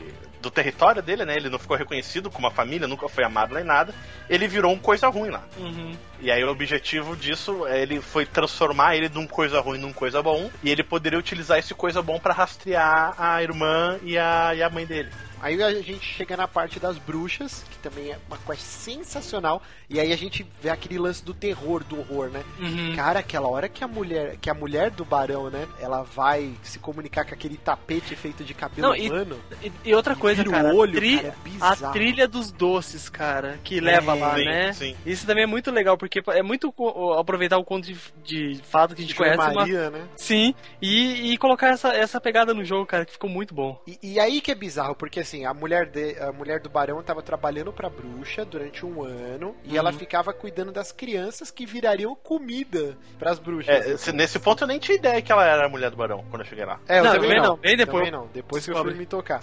E aí tem o melhor personagem do jogo inteiro, Sim. que é o Johnny, cara. É, Que é tão bonitinho no legal, começo, velho. né? Ele, ele, ele é, ele é grotesco, mas chega a ser bonitinho. Ele é uma raça em extinção, né? Que são os Godlings, Uhum. que são crianças, né? Só que elas são têm essa coloração azul, o olho esbugalhado, né? Bizarro, assim. Eles são meio que uns demoninhos, só que do bem, né? São forças da natureza. Isso Você tem, Sim. no você tem que ajudar ele a recuperar a voz dele, né? Isso é, Sim, é bem e, e é legal complicado. É legal saber desse lance de voz porque você vê as crianças falando dos- das rimas que ele faz, os palavrões Sim, que as crianças falam, né? E é muito engraçado, cara, quando você libera a voz dele e ele vai te explicar a história da, da Siri e tal. Ele fala, Ele ah, tava soltando um barrão quando eu acordei, e era um dia glorioso, não sei o que. Ele não E para quando- de falar, ele quando- grita, ele canta. Ele fala E que ele soltar vai- barro de manhã é a melhor coisa que uma pessoa pode ter. E aí quando ele vai falar com a com a mulher do barão, ele fica, não, não, ajuda ele, ajuda ele, senão ele vai ficar me enchendo o saco, ele não vai parar de falar comigo, nem quando eu quiser fazer cocô ele vai parar de falar comigo. ajuda ele, ajuda ele. Não, é muito muito. Cara, que personagem legal. Mais pra frente você você encontra ele de novo. E, e ele tem essa relação de amor e ódio, né? Não amor e ódio, mas de, de, de respeito, né? Com as bruxas. Porque ela, ele fala, né? Elas me toleram, elas não gostam de mim. Mas elas deixam eu ficar por aqui, né? Que ele mora perto de onde ela fica. E, e, cara, é- esse personagem é muito foda, esse Não, e, o- e o lance de você é, das bruxas é que você vai até onde ela tem a- aquele, aquele tapete, aquela escura, digamos assim. Você fala, nossa, é, tipo, é mais, mais alguma al- mais mulheres que usam magia ficam bonitas, né, cara? Aham. E é mega bonitas nas imagens, cara, quando aparece. E- Meu Deus. Cara, é que design demônio bizarro, cara. sensacional, Dema- cara. Demais, cara. Eu, eu tirei tanta foto nessa parte. Sim. Puta que design foda. Não, Toma é- essa parte toda é assustadora. E aí você tem. você descobre que, que elas tentaram comer a Siri, né? Só que a Siri foge. E aí você. Elas fazem meio que uma barganha, né? Elas falam que pra. Na verdade, pra elas te contarem o que aconteceu com a Siri, elas pedem que você. É, extermine um, um mal ancestral que tem enraizado numa árvore e tal. Essa parte E aí foi você foda. vai conversar com, com o líder E eu fiz vilarejo. merda, eu acho. Não, então, calma. Essa então, parte. não, não tem muito o que fazer. Tudo, tudo é é merda. muito Toda decisão é errada nessa parte. É que foda. você descobre que tem um, um local lá que era sagrado quando os druidas eram as entidades de poder dessa região. E aí, quando as bruxas chegaram, rolou uma treta de, de influência e os druidas foram excomungados daquele local. E esse local que tem um grande carvalho, né? é, ficou amaldiçoado. Então todo mundo que passava aquelas bandas morria. E aí os caras falam, não, vai lá e você tem que matar essa porra que é do mal. E aí você É, chega. sendo, sendo que antes de pegar esse job do, do, do prefeitinho lá da vila, ele, tu tem que mostrar pra ele que tu tem uma daga das bruxas pra mostrar que tu tá a serviço delas. E, ah, foram elas que te mandaram, beleza, vai lá. E ele corta a própria orelha, né, cara? Nossa, É. muito foda. Sim. E, e- aí o lance é que. O que, que vocês fizeram? Quando você chega, você descobre que tem uma caverna embaixo desse carvalho. É, e tem um bagulho grotesco, assim. né? Coração parece. É uma né? raiz misturada É, é, com É, orgânico. é bizarro porque quando tu chega lá, isso é uma coisa bacana do Witcher. Às vezes tu tá fazendo o que seria uma quest única, mas ele te abre umas 3, 4 quests ali. Porque dependendo do que tu faz, tu poderia encontrar aquela quest do Carvalho se tu não tivesse pego a quest das bruxas. Isso, e o jogo vai se moldar E o isso. jogo vai se mudar isso. Ou então, se tu tá nessas três, quatro quests ao mesmo tempo, tu vai completar uma, as outras cancelam e falham, ou completam, dependendo do que Sim. tu faz. Então, Tipo- eu. Quando eu cheguei lá, eu achei que isso nem estava relacionado ao que eu tinha que procurar lá, porque ele abriu uma quest nova. É, esse lance de ter quests assim, moldando. É, não é que, que nem World of Warcraft, faz uma parada e tá lá, vai até o lugar e volte, né, cara? Ele vai mudando, é muito legal isso. Sim, uma coisa já vai ligando na outra, parece. Sim. E assim, essa parte é muito dúbia. Eu queria ver o que, que vocês fizeram. Porque Então, ela- não, elas falam pra você matar essa entidade, porque ela que tá amaldiçoando. Porque ela tá tudo. amaldiçoando, ela tá matando um monte de pessoas do vilarejo. Exato. E aí você pode matar ou você pode trocar ideia com essa entidade e você, ela vai falar não, porque eu era uma druida, eu cuidava da galera dessa vila e aí quando chegaram essas bruxas, elas me amaldiçoaram, me aprisionaram aqui e a galera da cidade parou de, de cuidar de mim, né, de me louvar. E agora eles só pedem ajuda pras bruxas e eu tô condenado aqui, só que você pode me libertar. E aí, cara, você você ajuda as bruxas, você liberta essa porra. Então, quando eu fui Então. falar com essa porra, o que aconteceu? É, eu sabia que as bruxas tinham a informação que eu queria, pelo menos. Por outro lado, eu tinha pensado, ah, cara, eu acabei de ser enganado por um fantasma, tá ligado? Aí eu, eu, eu cheguei. ah, eu não sei se eu confio numa árvore ou não confio numa árvore, eu matei ele. Eu fiz a mesma coisa. Eu não Ah, confio numa Porque, árvore. Porque volta. assim, eu cheguei lá, alguma coisa tava matando as pessoas da vila. Uhum. Tu chega lá, um lobisomem te ataca Sim. e Tem tem, isso também. corpo espalhado por todo lado. Então o negócio assim, ok, ele te dá, o jogo te dá uma diquinha do que tá realmente acontecendo. Isso é verdade, isso é verdade. Aí, cara, tem muito corpo. Deu. Velho, eu acabei de levar uma ruim do fantasma. E, e ele E fala aí- pra você, ó, as crianças estão em perigo. Ele aí fala- cê- eu até ele- falei, ah, deixa que eu ajudo. Ele fala, não, não dá tempo, me liberta. Aí eu, hum, muita Não, urgência. Não. É muita urgência pra É, muita urgência. E eu pensei assim, e eu escolhi a opção de matar ela, daí o Geralt falou: Não, peraí, tu matou um monte de gente aqui, tipo, ela tava atacando. Eu- primeiro, era uma árvore que pulsava com um coração nojento. Aquilo, isso não tem como ser algo bom. Ah, você matou também, Ogre? Eu matei também. Ah. Eu matei também. Porque, cara, eu vi. eu- ele, ela tava matando as pessoas do vilarejo. Tinha muito cadáver ao redor ali. Então. Aí eu vi assim, as bruxas são algo mal, mas pelo menos, ok, elas entre aspas, protegem o lugar. É, Então, aí que tá. Porque aí eu conversando com a árvore, ela fala assim, ó, pra você me libertar do domínio das bruxas e sair desse local, quebrar a maldição, você tem que me trazer um, um corcel negro e, e trazer penas de corvo, fazer uma macumba lá. E aí eu, puta, cara, trazer, vou ter que sacrificar esse cavalo. E aí você tem que. É uma. Eu nem sabia que dava pra fazer isso. Dá pra você domar o cavalo.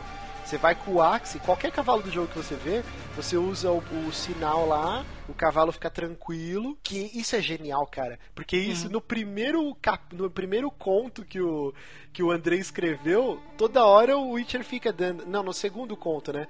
O cavalo fica assustado quando eles estão chegando na casa lá da fera e o Witcher fica soltando o Axe no cavalo pro cavalo não Verdade. fugir. E isso tem no jogo, cara. E aí você doma o corcel, monta nele no pelo e vai e leva pra caverna. E aí, cara, você tem que, tipo, você pensa que vai ter que matar o bicho, mas aí rola lá o sacrifício, o quê?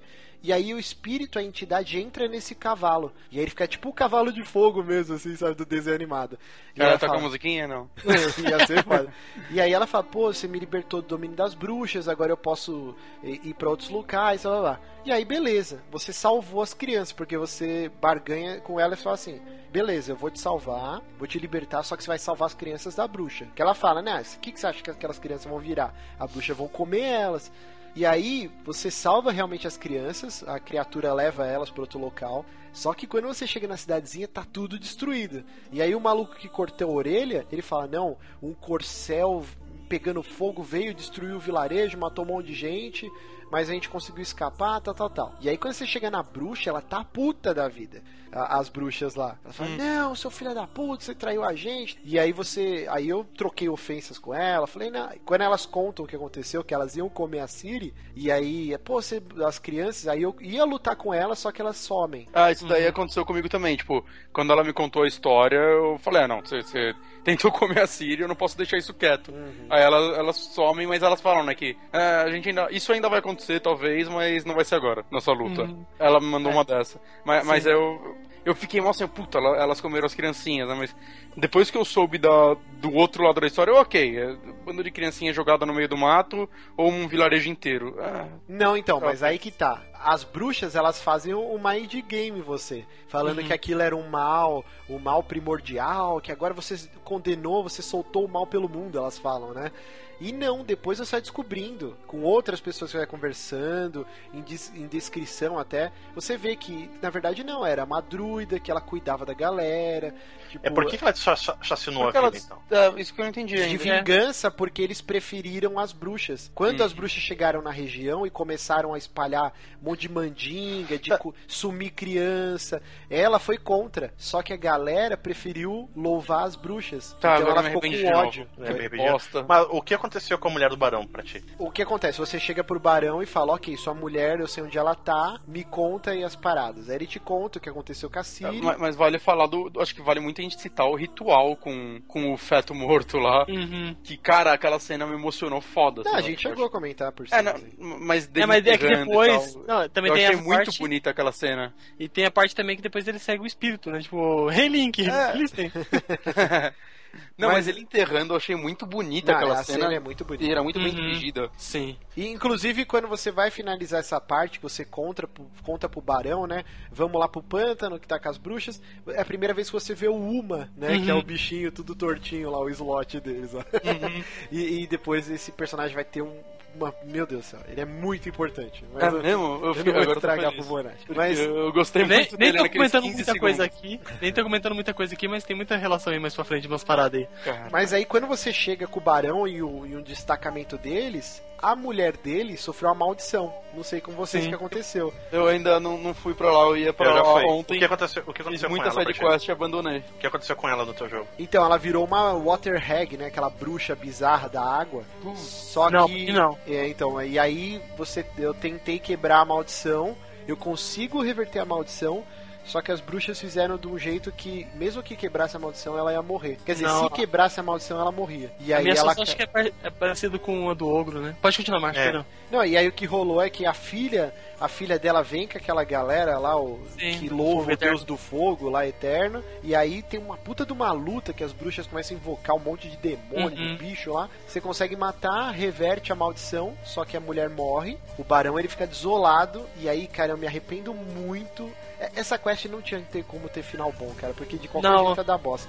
Olha só, o ogro vai falar aí, né? O, tipo, o É. que deu na nossa. O que deu no nosso foi o seguinte: como você ajudou as bruxas, é nesse momento que o Geralt descobre que a, a mulher cai no chão porque elas punem e resolvem punir ela por algum motivo, que ela cai com a mão pegando fogo no chão. Aí você fala, "Bom, beleza, essa é a mulher do barão. Aí que tu descobre que ela tava ali. Quando o barão chega lá, chega também junto com a filha do barão e o pessoal da Igreja do Fogo. Só que quando vocês estão lá, vocês não encontram a mulher a princípio, só que você sempre presença de uma de um findo lá, que a- as bruxas invocaram para enfrentar todo mundo. Depois que vocês matam um Find, as bruxas não estão lá, mas encontram a mulher, só que ela tá catatônica. Aí tu tem opções de diálogo lá pra meio que decidir o que vai acontecer. O barão decide, ah, existe um cara que é um curandeiro muito poderoso em tal lugar, eu vou levar minha mulher pra lá pra ela ser tratada. E a menina, a filha dele, ah, então eu vou com vocês também. Daí o cara lá da Igreja do Fogo, ah, ah, ah, ah. Tu fez um acordo comigo, tu fez um pacto que tu entrou pra Igreja do Fogo pra que a gente ajudasse a salvar tua mãe.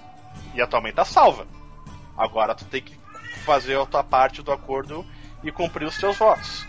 E aí no final o Blood Baron leva ela lá pro tal do curandeiro e ela volta com os caras da Igreja do Fogo. Ah, não tem como Sim. você livrar a filha, reunir a família de volta. Não. Não, não, é porque ela mesmo, ela aceita, acaba aceitando que é, ela fez um, o trato com os caras, ela tem que cumprir a parte dela. E aí, uma coisa que acontece durante o jogo eu achei bacana, quando tu fecha esses mini plots opcionais, porque depois que tu fala pro Barão que a mulher dele tava lá, tu já podia ir fechar essa quest e ir atrás da, da Siri. Mas ele pede tua ajuda, e opcionalmente tu pode ir. Quando tu fecha essas quests, tu tem um mini final no jogo. Uhum. Ah, é? E isso Mini tu vê, final. ao longo, tu vê ao longo do jogo, aconteceu o mini final. Ah, Parece- aquela animaçãozinha, né? É, ah, isso. sim, sim. Te- A animação vi- daquele eu- personagem. a daquele eu vi já pro Blood Baron e eu vi também pra outra Godling e pra Oniromancer que tu encontra na cidade. Tu Exato. fecha uma questzinha delas, tu vê um, um uma animaçãozinha. Não, então deixa eu falar o que aconteceu. Aí a minha deu todo esse merdeiro, né?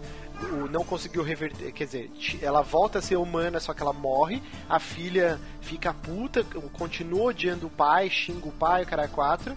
E aí o Blood Baron ele se enforcou naquela árvore que tem no Ah. pátio da casa dele. Nossa. E aí você chega lá pra pegar sua recompensa, lá pra conversar com ele, ele tá enforcado, balançando, cara.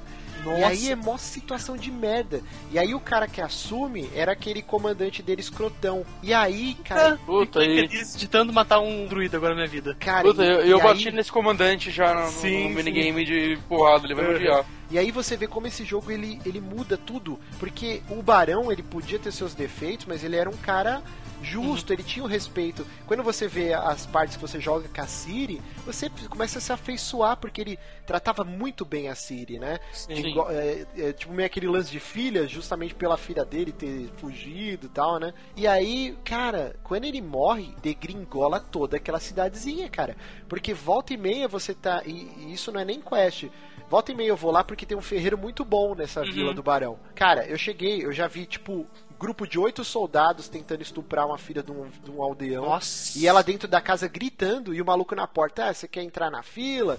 Tipo, e aí eu fui e matei todo mundo, filhos da puta. Teve outra vez que eu cheguei, os caras estavam cobrando impostos de uma família e tava espancando o cara e a criança chorando e eu matei eles também. Toda vez que eu vou nessa cidade, alguém tá abusando de alguém. Eu acho, eu acho que acontece no nível menor, porque eu já vi os caras Uhum. é, extorquindo alguém.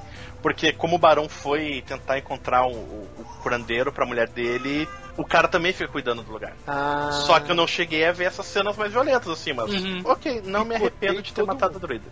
Tô no mesmo time. Aí eu picotei todo mundo. Então eu tô fazendo a justiça do local. Toda hora eu volto lá pra ver se tá acontecendo alguma coisa pra matar os caras. Daqui a pouco não vai ter mais ninguém do, do E até tem a piada, né? Do, tipo, é, velha é a terra de ninguém, né? Vira realmente a terra, É, terra de No ninguém. Man's né? Land mesmo, né? Sim. E vocês estão tomando, quando vocês têm a opção, vocês estão tomando partido de algum dos lados? Não. É, que não, cara, eu fico bem em cima do muro, assim. Eu também, também. às vezes eu, eu, é que, é, uma coisa que eu acho legal é que eles mostram, o jogo, pelo menos pra mim, eu fiz algumas sidequests que mostram muito o lado humano dos soldados. Uhum. Então você vê que assim, a guerra é entre os reinos, mas os soldados só estão lá fazendo o trabalho deles, né? Tem, teve uma sidequest muito legal que eu não sei se vocês fizeram logo na. Acho que na primeira cidade, no, na tutorialzinha. Que você, um cara tá contratando alguém pra ir retirar o corpo do irmão dele do, do cenário da Sim, guerra. sim. E você Ah, chega sim. lá e encontra o irmão dele junto com um soldado inimigo sobrevivendo numa cabaninha, né? E, e nessa sidequest minha opção foi, tipo, convencer o cara a levar o irmão dele e o soldado junto Sim, pra casa dele. fiz isso. Mesmo arriscando a vida dele, porque o irmão dele não quer ir embora sem o cara, porque um precisou do outro pra sobreviver Não, durante é, na dias verdade, e eles viraram amigos, né? O Isso cara muito legal. de Nilfgaard que salvou o soldado de Teméria, né? Porque Uhum. só sobrou os dois lá no campo de batalha. Sim. E acho que tinha um monte de gu em volta, né? Que onde tem corpos começa a atrair os carniçais. E aí o Uhum. cara arrastou ele, porque a chance de sobreviver dele era maior, com outro soldado junto. E aí os caras ficam brothers, tipo, vivendo nessa casinha. E, e, cara, essa quest é muito legal mesmo.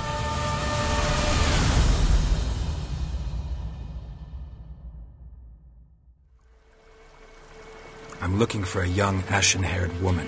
See anyone like that? Did I ever? Remember it as if it were yesterday. Soon as I woke, I went to empty my bowels. My favourite part of the day. Defecating to the sunrise. Downright glorious.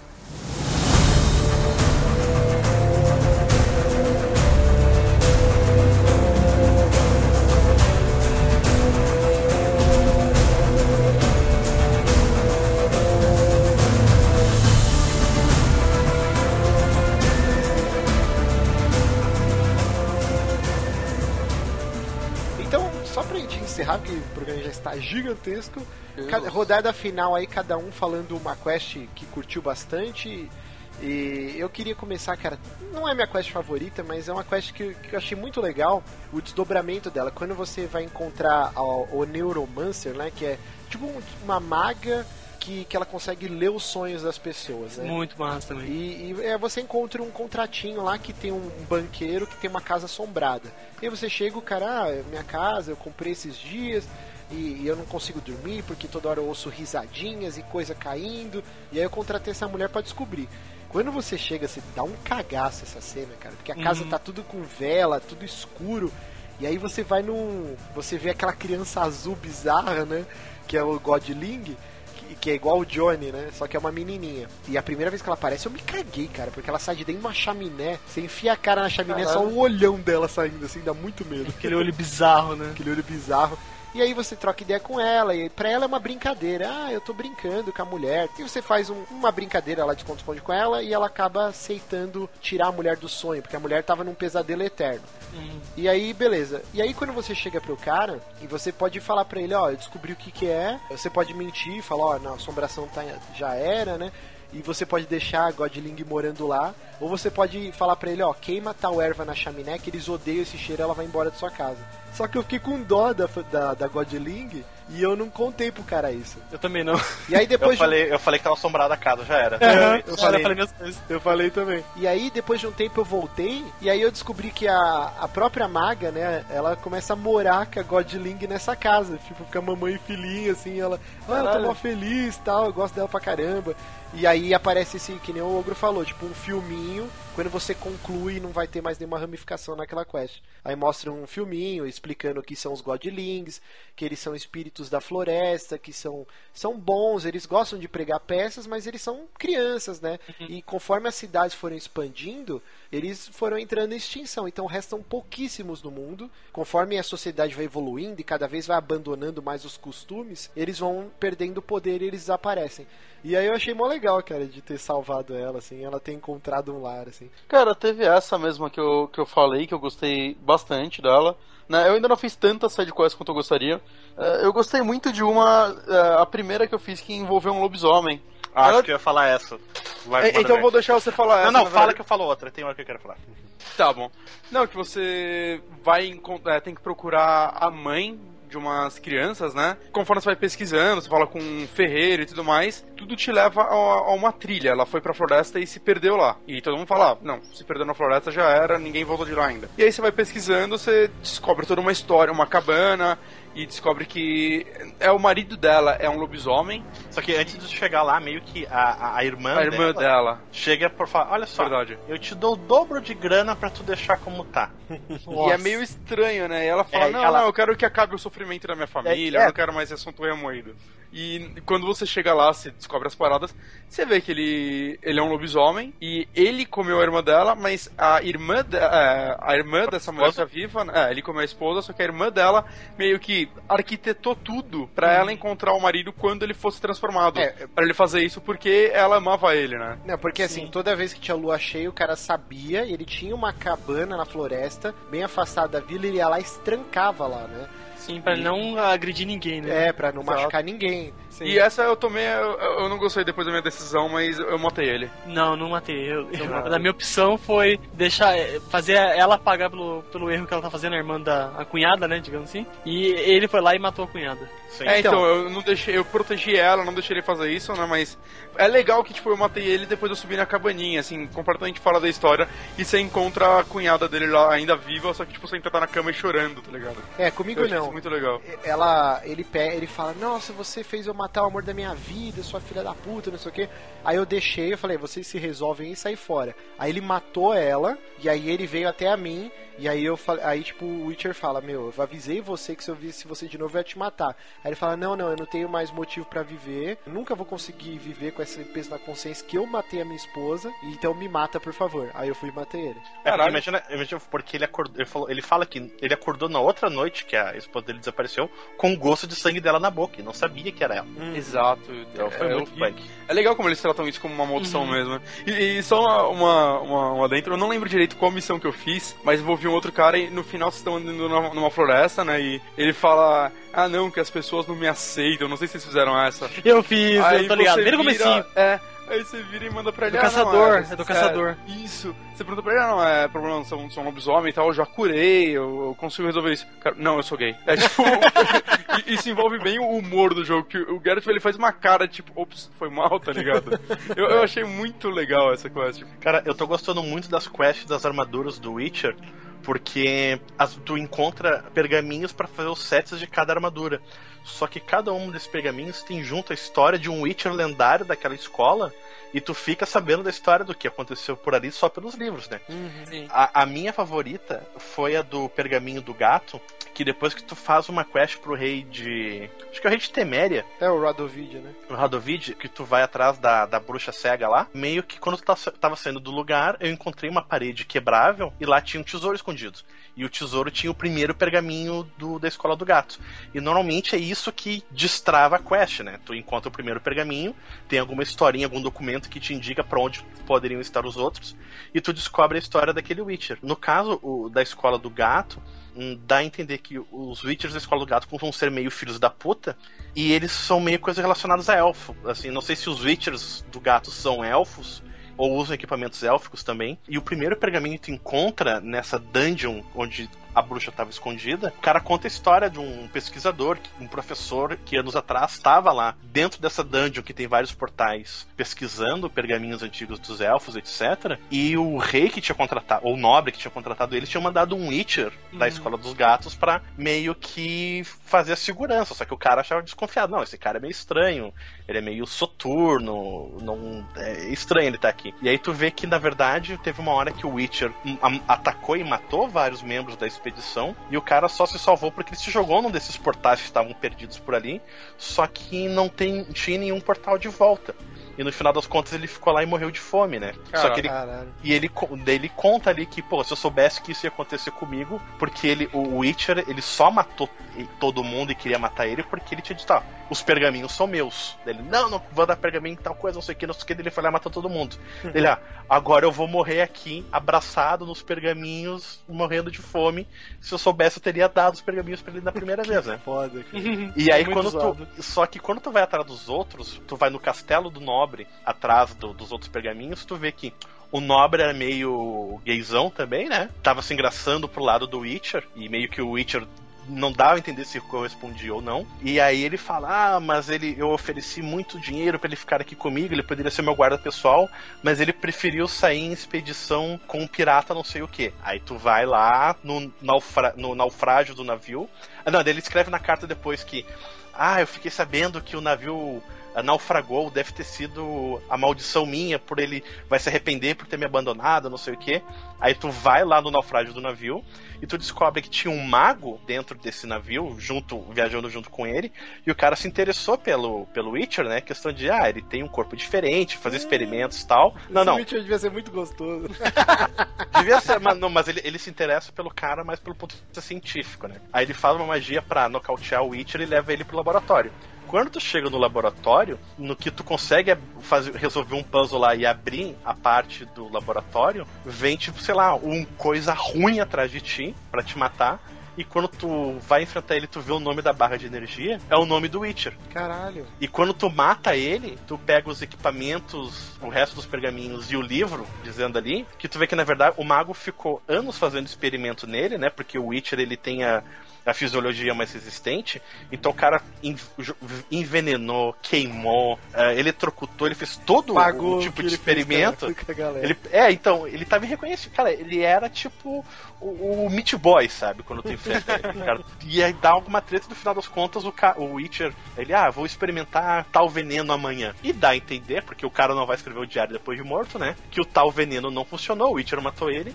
E quando tu encontra ele, tá lá meditando, usando as meditações de Witcher, ele se levanta e enfrenta o Geralt. Então dá a entender de toda essa saga desse Witcher aí, que ele foi filho da puta, matou os caras lá do que estavam escavando os pergaminhos dos elfos, traiu o rei boiolão lá, e no final das contas ficou décadas preso dentro do laboratório meditando, em carne viva, até o Geralt chegar lá e enfrentar ele. E aí com ele tu encontra todo o resto dos pergaminhos do gato. Achei muito legal essa história. Que foda. E pra encerrar, Zabuzeta, Eu vou, na verdade, não vou contar a história, porque é uma história bem avançada em Skyleg já. Mas é muito legal que envolve um lobisomem e é muito foda, cara. Eu não vou falar porque realmente eu acho que eu, eu quero Ah, privar eu vocês. Você já sabe, né? sim, eu, eu É por isso que eu- terminei essa daí. Sim, então eu acho que vale muito a pena, principalmente porque um, tem um personagem que aparece lá, que nessa parte ataca a Yennefer, tá? Mais pra frente assim. E é muito legal porque envolve a história da Ciri e, enfim, é Ah, muito, que- muito... Invocação de mortos. Exatamente. Essa quest é muito foda. É, isso é uma. Que nem o Bonetti falou no começo, né? A quest da, da frigideira, né? Só pra gente encerrar. Uhum. Cara, uma quest da frigideira, que você encontra uma senhorinha Batendo na porta. batendo numa porta e, e você fala, o que, é que você tá fazendo? Ela, não, aqui é minha casa. Ontem à noite apareceu um cara espreitando pela janela, me expulsou daqui, falou que precisava usar, e eu, eu preciso da minha frigideira. E eu vi gente já criticando essa quest, que, ah, não, isso daí é transformando ele em garoto de recados, como a maioria dos jogos. E Eu não achei isso, cara. Não, eu, meu Achei Deus. legal pra caralho. É, Inclusive, uma entrevista que o, o Bruno Isidro, né, ele fez lá pelo Gizmodo com o Marcinho, com o presidente da CD Projekt, e ele, ele falou que é a quest favorita dele do jogo. Sim, sim, é Sim. muito boa. Ela dá pra fazer um paralelo, acho que o episódio da mosca do Breaking Bad, tá ligado? Não, mas tinha, ela não tinha- acrescenta muito, mas mostra muito sobre o universo da parada. Sim. Tinha uma- um motivo, né, pro cara ter pegado a frigideira, né? É, que o cara precisava escrever uma carta urgente, que ele tava sendo caçado, e ele usou a gordura, né, da frigideira como tinta. Uhum. E, e aí depois ele foge. Até quando você entrega a frigideira, a velhinha fala: Nossa, mas agora dá pra usar até de espelho. Nunca ficou tão limpa assim minha frigideira. É uma quest que você resolve bem rápido, mas ela é bem emblemática. Ela mostra tudo como esse universo funciona, né, cara? E, e, e para encerrar, eu queria citar o duas coisas bem legais.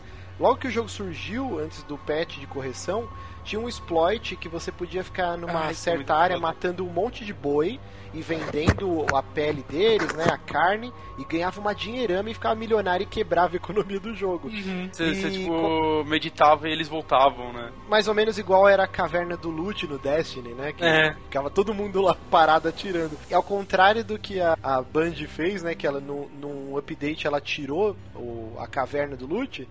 O- os caras da CD Projekt Red eles fizeram um lance que depois de um certo tempo que você tá matando boi, aparece um demônio gigante, tipo como se fosse um boizão, todo musculoso, gigante, de um level absurdo e ele te arregaça, cara. E ele te mata, sei lá, com duas pancadas. E, e é legal que ele é chamado o protetor das vacas. Sim, sim, muito E bom. é cara. legal que de vez dele, eles corrigirem o exploit, eles colocaram um negócio desse, cara, que é muito mais legal, tá Eu ligado? imaginando o cara que tá lá, "Oh, hoje eu vou, vou pegar dinheiro aqui, de repente aparece um bicho gigante, dá um couro.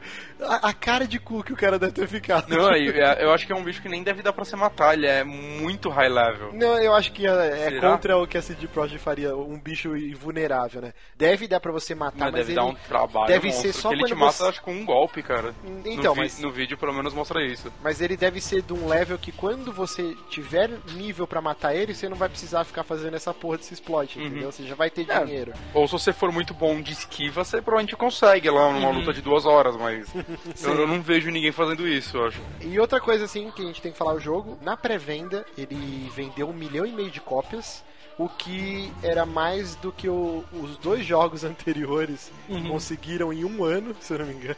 E, e agora no momento, né, ele foi lançado dia 19 de maio, não deu nem um mês ainda que o jogo foi lançado, ele já vendeu 4 milhões de cópias. 4 milhões em duas semanas. É bizarro. Merece cara. mais, cara. Não, Merece vai vender, fácil. Vai vender muito mais. Em duas Summer semanas- tá aí, né?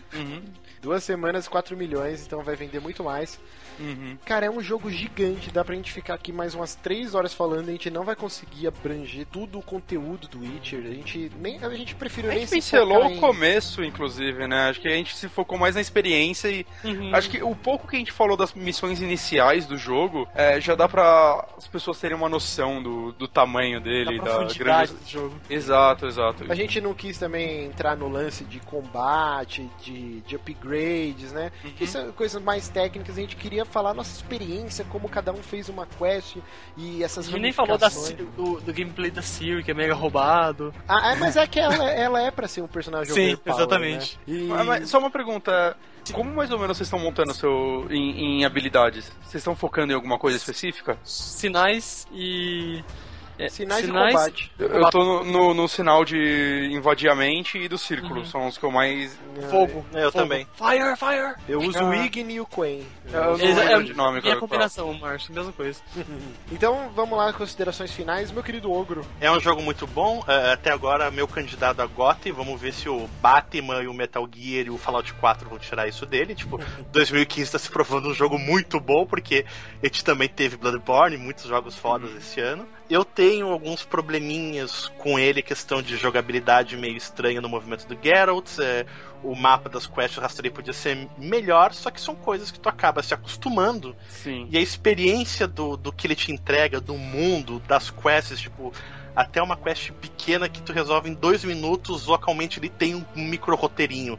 É um Sim. tipo de. Sempre que eu faço, esse- faço esse tipo de coisa, me dá muita vontade de jogar RPG com os meus amigos, porque é o tipo de experiência que tu não costuma ter no, no, no RPG game. Às vezes tu, uma quest de ir lá matar monstro não tem muita exposição, né, cara? E isso até uma quest bizarra da frigideira, tu tem algum plotzinho. Então, é um jogo muito bom e se o Batman continuar muito caro ainda no lançamento, eu vou continuar jogando Witcher por muito tempo. Vocês abusam? Então, eu corri pra fechar o jogo por causa do Splatoon. Eu me arrependo por conta disso. Eu fechei o jogo com 60 horas e é pouco. Mas eu, a maioria das, das sete quests que eu queria. E eu vou retornar pra fazer. pra abrir o- as- os pontos de interrogação do mapa todo. É, lembrando que tem ainda a DLC, DLC, duas o- DLCs que vão expandir mais 30 horas Sim, de jogo. Mas só ano que vem, né? É, É, Season. Pass. Cara, é um jogo assim maravilhoso, cara. Tem, que nem o Logan falou, tem alguns pecados na jogabilidade, mas Tem. é uma coisa que você releva pela qualidade do jogo em si. Mas que eu, como não tive contato com a série Souls e fechei o Bloodborne, vi, e pra Bloodborne direto pro, pro Witcher é, é meio estranho, porque você tá acostumado com uma liberdade mais de, de combate, mas mesmo Uhum. assim ele é um combate bem legal. Eu concordo com os dois. É, sobre o combate, eu acho que é até válido o combate de não ser tão profundo quanto um de Bloodborne. Uhum. Que não é Porque- o enfoque, né? É, exato. E porque é, eu acho que você vai estar tanto tempo em combate esse jogo e com tanto criaturas fracas e até mais fortes que eu acho que eles tiveram que fazer um combate simples e divertido. É, a minha, minha ficar- reclamação não é até com o combate, até porque ele tem que, tem que atingir um público maior mesmo, mas às vezes a, a- física do Geralt eu acho meio estranha. É, tipo, então eu até ia tu aprender isso. O que tu tem que fazer pra conseguir abrir um baú ou pegar uma plantinha. Ou mergulhar, mergulhar. É, Não, não, é. Eu, eu uma hora na primeira cidade eu não tava conseguindo subir uma escada, eu ficava batendo nas laterais dela, é meio estranho no começo. né? E se você, você não quer lutar com monstros em, em montanhas, lugares assim. Você não quer, que uma hora eu fiquei duas horas pra matar um lobo que um não acertava o outro. Tava ridículo o negócio. Né? Mas- Mas assim, o combate tem sua profundidade, eu tava achando ele muito fácil até um determinado momento, inclusive, que o 2 é um jogo que eu morri muito. Não, então, Mas- eu, mas- comecei, eu comecei na penúltima dificuldade mais difícil. É, eu tô no normal. Mas assim, conforme você vai liberando uns contratos de monstros e tal, você vai entendendo a dificuldade dele, você vai querer olhar o bestiário e ler sobre o monstro e como vencer ele, que é uma coisa que eu gostei muito, né? A parte de roteiro não, não tem mais o que comentar do que a gente já comentou, né? Ela é, eu acho impecável. Eu gosto muito do fato deles terem. é, tem muito menos sidequest do que um Skyrim da vida, né? Não que o Skyrim tem aquele lance genérico de ficar gerando. Eu, não- eu não sei se tem menos, mas são Tem mil menos. vezes melhores escritas. Exato, Que, que exato. nem o Sim, ogro, sim. o ogro falou que até a quest mais bunda, ela dá um pau em qualquer uma do Skyrim. Não, exatamente. Por exemplo, falar, o Skyrim chegou um momento em que eu pegava a quest e eu já nem tava mais lendo. Eu ia lá Sim. no ponto e resolvia ela E- porque e essa- eu e- queria XP. E, e- o e Witcher, agora nunca, no- nunca faço isso. E agora no Witcher, às vezes, até porque a tua quest list tá cheia de coisas, às vezes, pô, mas como é que isso foi cair no meu colo? Aí eu vou atrás de todos os documentozinhos, assim, lendo a quest pra ver, ah, não, eu tô fazendo por causa disso, sabe? Tipo, Não, eu não e- li nenhum livro em Skyrim. E, a- e até quando você talvez se perca, né, de tanta questline que você vai pegando, se você parar pra ler o textinho que fala sobre ela, não tá simplesmente vá até lá e fale aí com o barão.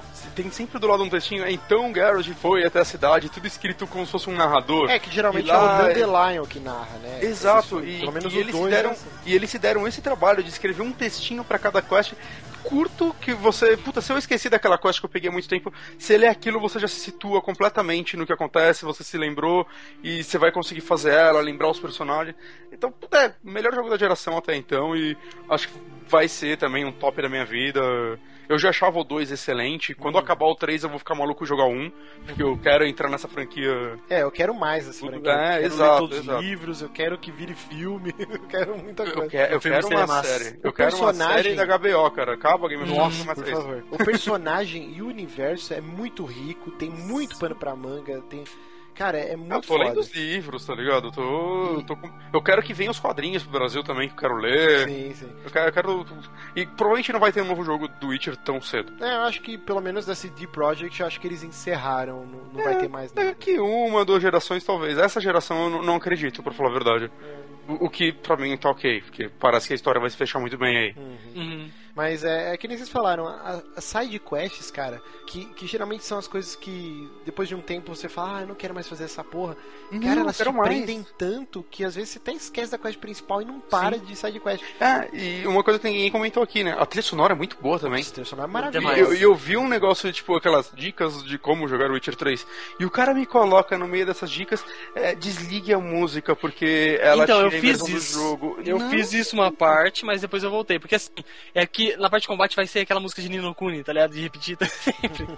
Aí eu mas, meio que. mas eu acho que ela não, mas é a música mais da Shakira, cadenciada. parece que a Uhum. Shakira tá cantando, é muito, Muito bom. Mas ela é mais cadenciada, assim, ela- eu acho que ela não, não rouba atenção, ela tá lá de uma forma que até dá ritmo à luta pra mim, eu, eu gostei dela. Ah, eu, eu, eu gosto bastante, a trilha sonora é maravilhosa, impecável. a gente tá muito fanboyzinho, né? Qualquer defeito, ah não, mas é, corrige, assim. É. Mas eu não acho que é um defeito, não. Eu acho a trilha sonora maravilhosa. Não, não, né? não, tudo- mas tudo, tudo assim, tipo... É porque, ah, cara, a é um verdade jogo... é meio ruim, mas se acostuma. Mas é verdade.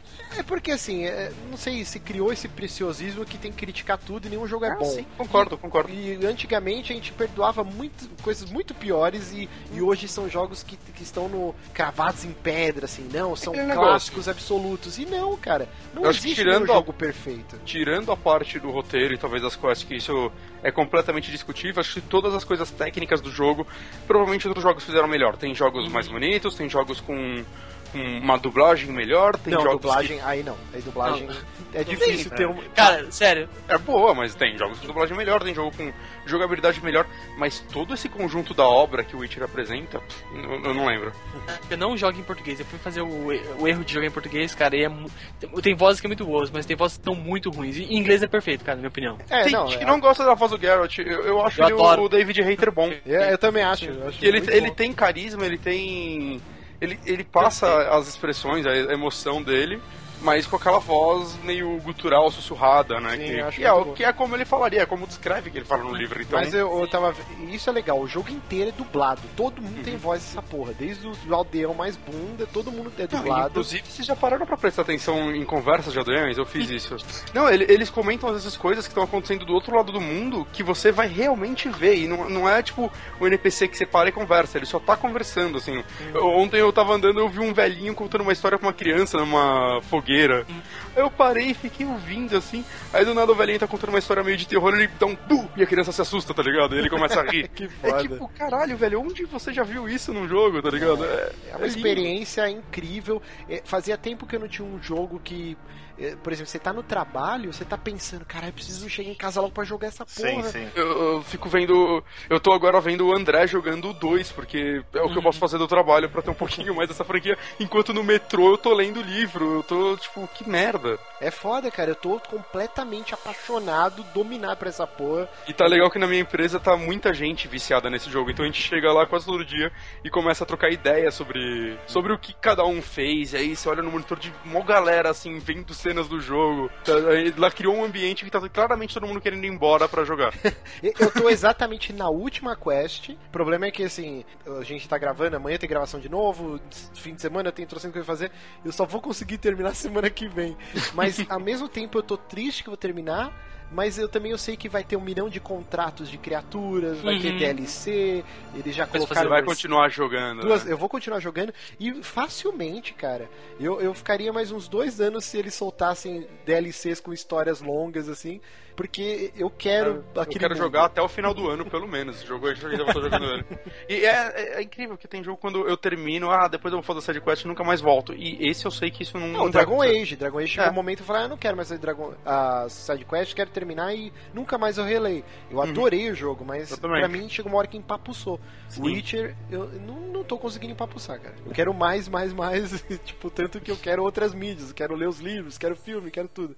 Mas é um jogaço. E então eu queria agradecer muito ao nosso querido Thiago Salvador, nosso querido Zabuzeta. Opa, eu que agradeço. Três, três horas aqui falando de Witcher. e agradecer ao meu querido Bonatti, que fez essa pauta muito bacana, gigantesca. Agradecer aos ouvintes que estão nos ouvindo até agora. Deixem os comentários, é, cuidado com spoilers, né? Sim. Sempre avisa, avisa lá, coloque spoilers antes de comentar. Mas a gente quer continuar essa discussão nos comentários. eu Quero falar mais de Witcher. E é isso, gente. Eu vou deixar os links, né, de diversas coisas, inclusive o André, lá do jogabilidade, ele tá jogando dois. Eu vou colocar os links também. Coloca a entrevista com o Tomás que fizeram no Café com Games também, que é Ah, sim, muito sim. boa. Colocar a entrevista Muito também. boa. Vocês vão ficar tristes depois, que infelizmente ele faleceu e. Agora parece que eles arranjaram outro tradutor e ele também vai traduzir do polonês, o que é muito bom pra gente. Opa, isso é direto Mas, é mas, mas tudo graças ao, ao Tomás que a gente tem isso no Brasil. É, e Então- eu, eu agora, vocês me convenceram, eu tava lendo no tablet a versão Uhum. em inglês do The Last Wish, mas eu acho que eu vou dar uma chance pro Nacional, então... É, tá muito boa, cara, de verdade. Mas é isso, gente. Muito obrigado e até o próximo saque extra, não sei quando, não sei que tema, um dia aparece aí. Falou. E é isso aí. Boa Falou. noite, quase Gente. uma da manhã, gente. Acorda às seis.